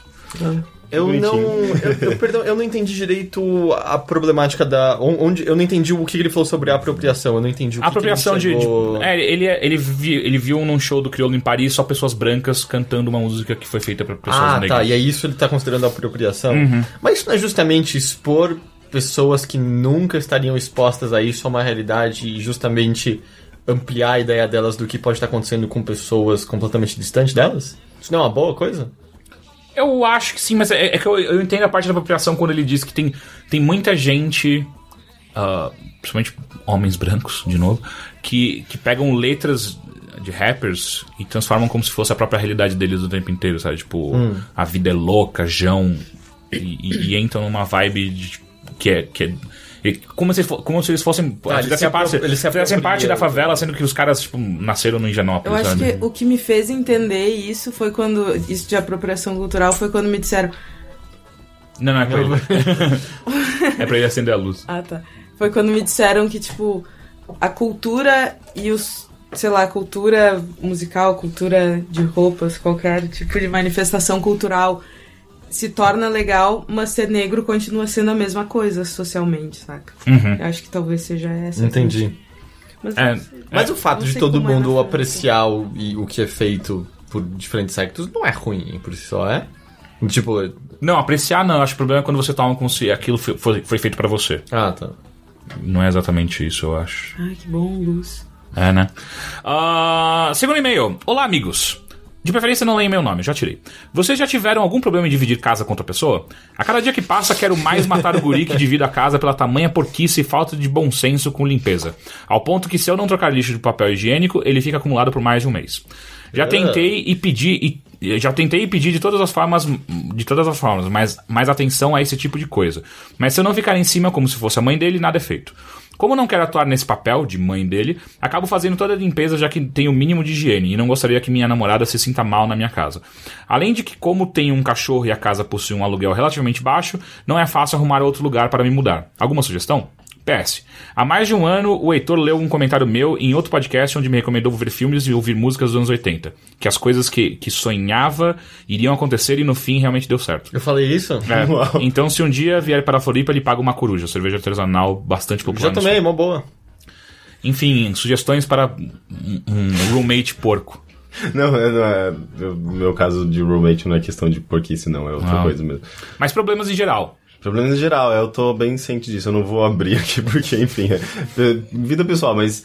é, cara, conversa, a melhor coisa que você pode ter. Porque... Mas aparentemente ele já falou, já brincou. Não, é, mas o lance é, é, tipo, você tem que. é, sabe uma DR que você tem com namorada, com, sabe, tipo, com o pessoal com que você convive? É, é, é a mesma coisa, sabe? Tipo, você precisa colocar uns pingos nos is, estabelecer regras pra que o negócio funcione, porque, tipo, é um relacionamento. É, se não funcionar, vocês dois vão ter problemas, vocês vão ter dificuldade Pra estarem, sabe, tipo, pra, pra permanecer em casa, que é, tipo, a coisa, é um ambiente seguro, um ambiente no qual tudo deveria estar funcionando, sabe? É, então é tipo. é, evita olho no olho, evita, sabe, picuinha e conversa, estabeleçam regras e, tipo, nem que seja pra você organizar uma listinha de, sei lá, o dia que cada um vai lavar louça, ou, ou, tipo, sei lá, lá em casa, por exemplo, é tipo, sujou, lavou. Antigamente era tipo, ah, vamos, tem, tem problema, depois a gente lava. Só começou a dar treta, sabe? Então é, é o lance é, tipo, você tentar fazer com que cada um assuma suas próprias responsabilidades, sua, sua própria independência, né, tipo, na casa, sem eh, ter que, sabe, interferir na vida do outro e tal, e tentar fazer com que as coisas andem em conjunto, sabe? É, é mas é bem difícil. É que é difícil, especialmente com gente porca, né? Porque. É, tipo, tá na, na pessoa, a pessoa É. não tem... É como você vai educar a pessoa, E não, né? e É o que, o que obviamente é um incômodo pra você e pro outro é, tipo, ah, qual o problema de não trocar a cesta de lixo? Quando pra você, é óbvio que é um problema, tem merda sua de um mês nesse cesto de lixo. Sim, né? é, é bem complicado. Alguma, alguma dica, Mari, pra, pra resolução Eu disso? só divido casa com uma gata Ah, ali, né? Então mas não mas se você tivesse nessa situação, o que, se- se- o que você faria com a, a eu não, respeito? eu não sou muito educada nesse tipo de conflito. Eu acho Não, que se não? a pessoa não tem noção, eu ia ficar muito Ia tretar puta da vida e ia tretar. Então, É, então, eu, eu, eu falaria assim, tipo, ou, eu, eu acho que eu procuraria outro roommate. É, Porque- porque, de novo, possibilidade. É que não que é tem fácil, um né? cachorro e é É, então não, mas às vezes achar o outro roommate pra mudar pra casa onde ele já tá. Tipo, ah, Só que expulsar o outro... É, você não sabe qual é o acordo que eles têm. é, então, eu não sei, mas ninguém sabe, mas eu acho que eu faria. Não, eles devem saber. Será? Acho que sim. Ah, às vezes eles se encontraram no dia e mudaram juntos. É, mas, porra, é foda porque é, é, é, é isso, é, tipo, é do cara, sabe? Como é que você vai educar o cara depois de velho? Sei Que lá. nojo, cara. É, é, nojento. Faz ele escutar esse podcast, falar que a gente tá achando ele nojento agora. É, não sei, tipo, é meio que. é, envolve um pouco de humilhação, talvez. Tipo, Sim, pegar a cesta de sim. um mês e virar na cama do cara. É. Botar Não, embaixo não, do travesseiro mas- dele pra quando mas ele for é dormir. deixar, deixar evidente pra ele o quão um pouco higiênico, saudável é o. são Caga as na cama dele.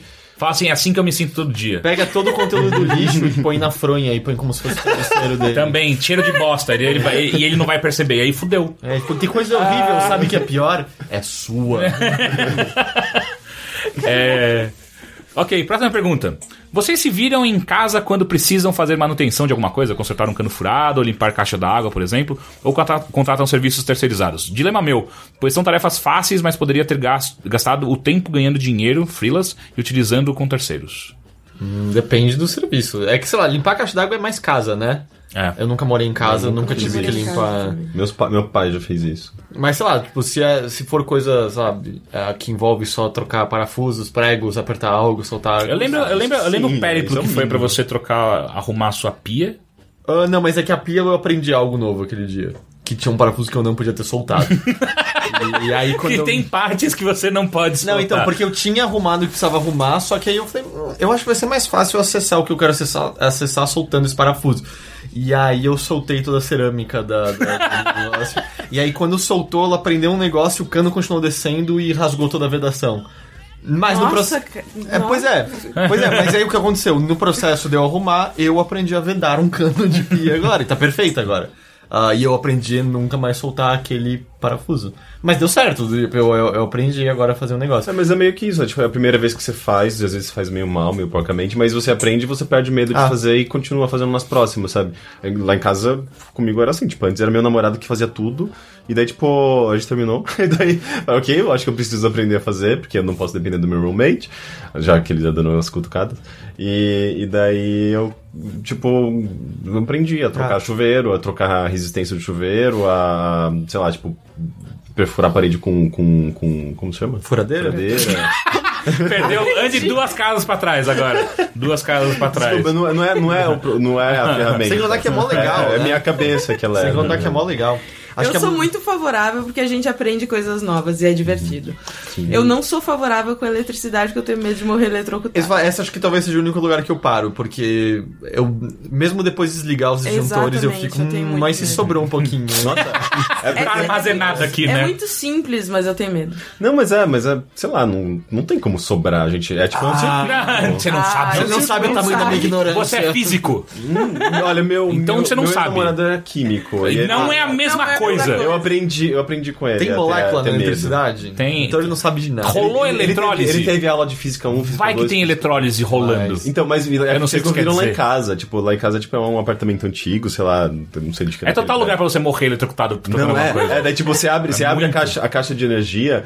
E é tipo aranhas e fios também. escrotos. Não, não, é tipo um. um- sabe aquela, aquela, aquela, sei lá, máquina do Dr. Frankenstein que ele faz. Ah, sim. É. Aquela- Aquele negócio muito antigo, aquela, Aquela alavanca. E, e, tipo, quando você mexe, ainda sai umas faisquinhas, assim. Meu, é assustador aqui. É, eu acho que você não deveria mexer. E a, a minha opinião é exata oposta de todos vocês. Eu, eu acho que a gente vive numa sociedade de serviços e eu acho que eu, eu, eu total apoio o tempo inteiro. Mas você gasta, às vezes você gasta e a às vezes você, tipo, consegue resolver o problema. É muito Sim. E é divertido. Não é, não. Tipo, quando as pessoas morrem, eu total não acho divertido. Ah, vai que Mas aí é por isso que tu não faz coisas de eletricidade, tu Eu- só eu- faz as então, outras. mas eu. eu, eu, eu, eu- Tipo, Você eu- chamaria alguém pra passar um rejunte na sua casa? Ah, mas rejunte também não, né? Rejunte mas- não é nenhum, não é nenhum concerto, pelo amor de Deus. Rejunte, o que que é rejunte? Eu não... Volte mais duas casas. Rejunte é passar um cimento? Sim, sim, é o passado. Deixa ele achar que é um Ah, cimento. é isso aqui Deixa ele no achar que é um cimento. E sem contar, meu pai tem umas ferramentas muito legais. Ele tem aquele. Como é que é o nome? É, é- acho que é. Puta, é coisas que são vendidas no, no canal, na TV. No Superdom, assim. Super, Super quê? Dom? Super Dom? Ah, uma loja de ferramentas, coisas de carro e tal. assim. Ah, não. E aí, é uma ferramenta. Putz, como. É aquela serra que ela. Imagina um cortador de pizza, só Hum. que ele fica na perpendicular pro cabo do negócio. Você liga ele gira sozinho. E aí fica uma- fica uma serra eu girando. Que medo isso. Então, e isso foi muito legal, porque eu lembro que eu precisava. Eu tava um dia cortando um cano e um dia cortando um cabide de, de ferro. Aí, sabe, tipo, é, é total. É, é, é plot é, pra você. Um setup pra você perder os dedos. Não, não, Tipo, eu tava porque- cortando não. um cano uma vez. Não, eu coloquei óculos antes pra garantir. Eu achei que ele falou, eu coloquei uma máscara. E aí é bizarro porque o que você não sabe é que quando você encosta, ele volta em você, né? Então você tem que meio que segurar, porque senão ele vai puf, sai voando. Você Olha fica- só que, que Não, mas, tranquilo. mas na primeira você pega o jeito. Eu lembro que eu fiquei segurando um pouco, vai saindo faísca e tal. Você- Aí eu parei e falei, nossa, mas eu acho que não tá cortando isso aqui. Eu encostei, plum, partiu no meio certinho, assim, era muito forte aquele negócio. Aí eu comecei a usar toda hora que precisava. Precisava arrancar umas prateleiras do quarto do meu irmão, saía a prateleira inteira, era uma delícia. É, não, eu pago, eu pago pra pessoas. Ah. Inclusive, tipo, trocar o chuveiro pra mim, a primeira coisa, né, eu nem começo. Nossa, a... tão simples, Eu cara. pago porque tem eletricidade. Eletricidade. Viu? Mas eu só A não ser que seja gás, aí tudo bem. É, É mó sim, simplesinho trocar chuveiro. A única coisa que É eu não muito pago. simples essa ter eletricidade. É, a única coisa que eu não paguei foi, tipo, colocar prateleiras em casa. É isso, eu preciso colocar, inclusive. as Ah, prateleiras. é, é bem de boa. É, eu só, eu só pagaria pra alguém botar prateleira se você dormir embaixo dessas prateleiras. É, é, é, é verdade. Ah, o, o- o- a gente instalou uma prateleira no ano passado e a gente colocou um micro-ondas muito pesado na prateleira. É, eu não faria isso. Tá, tá incrível, sabe? Mas tá dormindo embaixo do micro-ondas? Não, eu poderia, porque tá Eu super. Já, já tem um ano. Olha, você poderia não fazer uma parte de Mas coisa, é, não, cara. é, não é assim, tipo, pode cair ainda. Não é só porque não caiu no primeiro dia. Não que- pode cair aqui. Claro que pode. Ou, Claro que pode. Eu coloquei, eu coloquei. Não. Olha, eu não, eu não Não mostrei pra vocês. Mas no meu apartamento aquilo. antigo, quando, quando eu, um pouco antes de sair lá do apartamento, eh, eu coloquei três prateleiras, estavam perfeitas aquela prateleira. Um dia eu tô jogando videogame e uma delas caiu. Então cima não estavam perfeitas. Ah, não, você olhava na prateleira perfeita ali, você botava, botava E peso, tava erosão, suave. erosão com o tempo, É, assim, coisas acontece, cara. Mas tem, tem. É apartamento uma velho. pra- É uma, prateleira que tem, é, eu acho que quatro. Tem umas bases que fazem com Sim, que chama- a sust- a sustentação seja bem distribuída. É, mão francesa. É isso mesmo. Sim. Ah, enfim, próxima pergunta. Ah, aqui. Minha namorada é virgem, namoramos há cinco meses e até agora nada de sexo. Como devo agir para transar com ela? Quantos anos ele tem? Nossa, que escroto. Pois é. Eu também eu, eu peguei mais pela escrotidão do e-mail. Ele, ele não fala, ele não fala, não fala. Não fala. Isso aqui é ESC.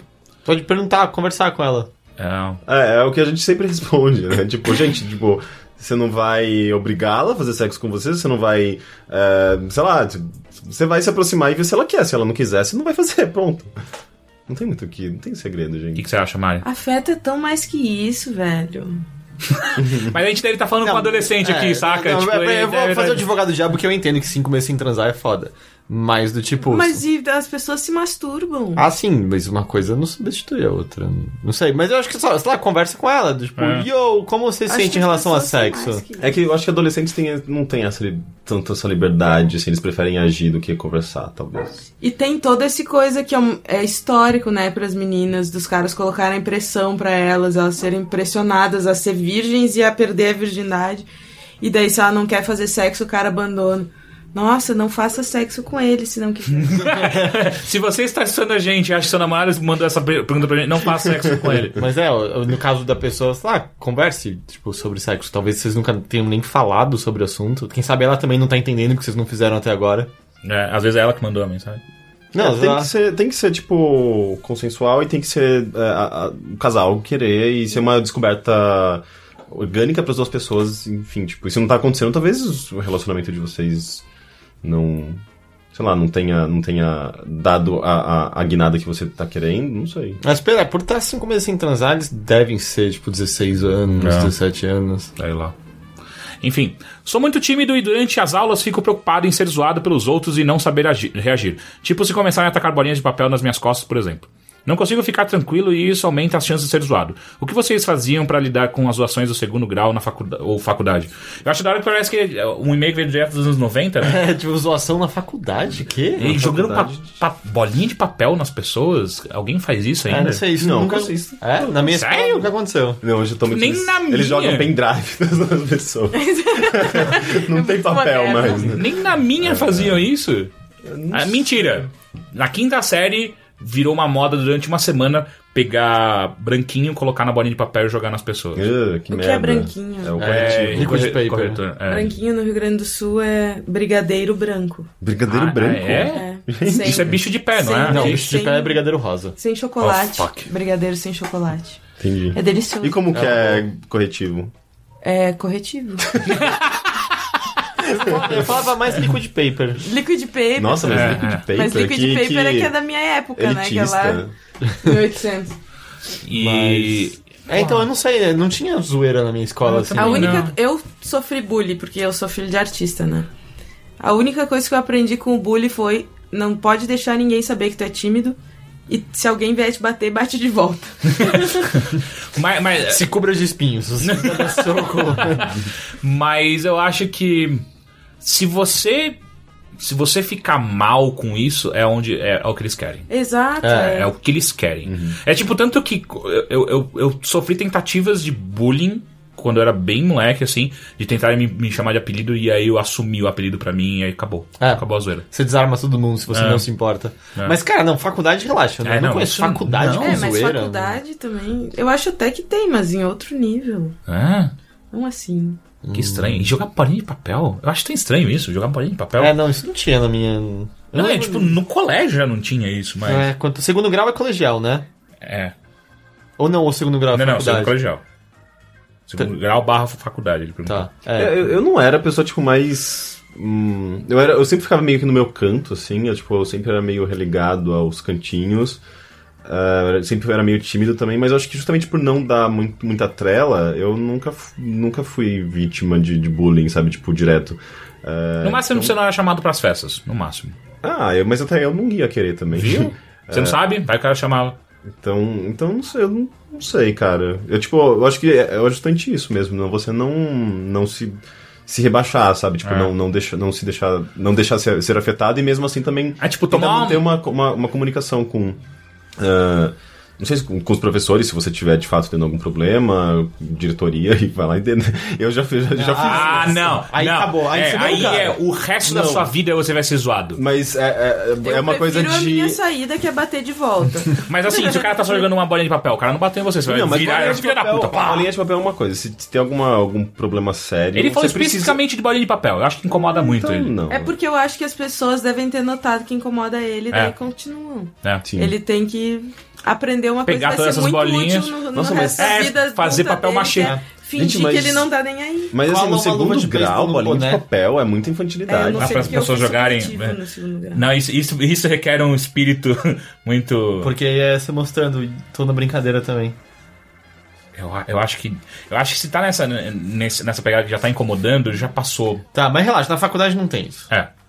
Então tá. Senhores, muito obrigado por mais um nada. bilheteria. Mari, obrigado. agora é a hora do seu jabá. Onde as pessoas podem te encontrar, ler coisas que você escreve, por aí vai.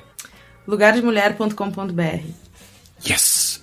Mais alguma coisa? É, não é isso. É isso? Frequentem, leiam, consumam. Nos ajudem no Patreon. E, enfim, sejam felizes. Legal. Mari, muito obrigado pela sua Eu que participação. E, senhores, até a semana que A vem. gente deveria falar do Boteco 6? Porra, sim! Mas a gente pode gravar um spot depois. Tá, então que você tá ouvindo isso já ouviu no começo. É, Então tá. que a gente esqueceu, a gente lembrou agora. Então tá. Senhores, muito obrigado até a semana que vem. Tchau. Tchau. Tchau.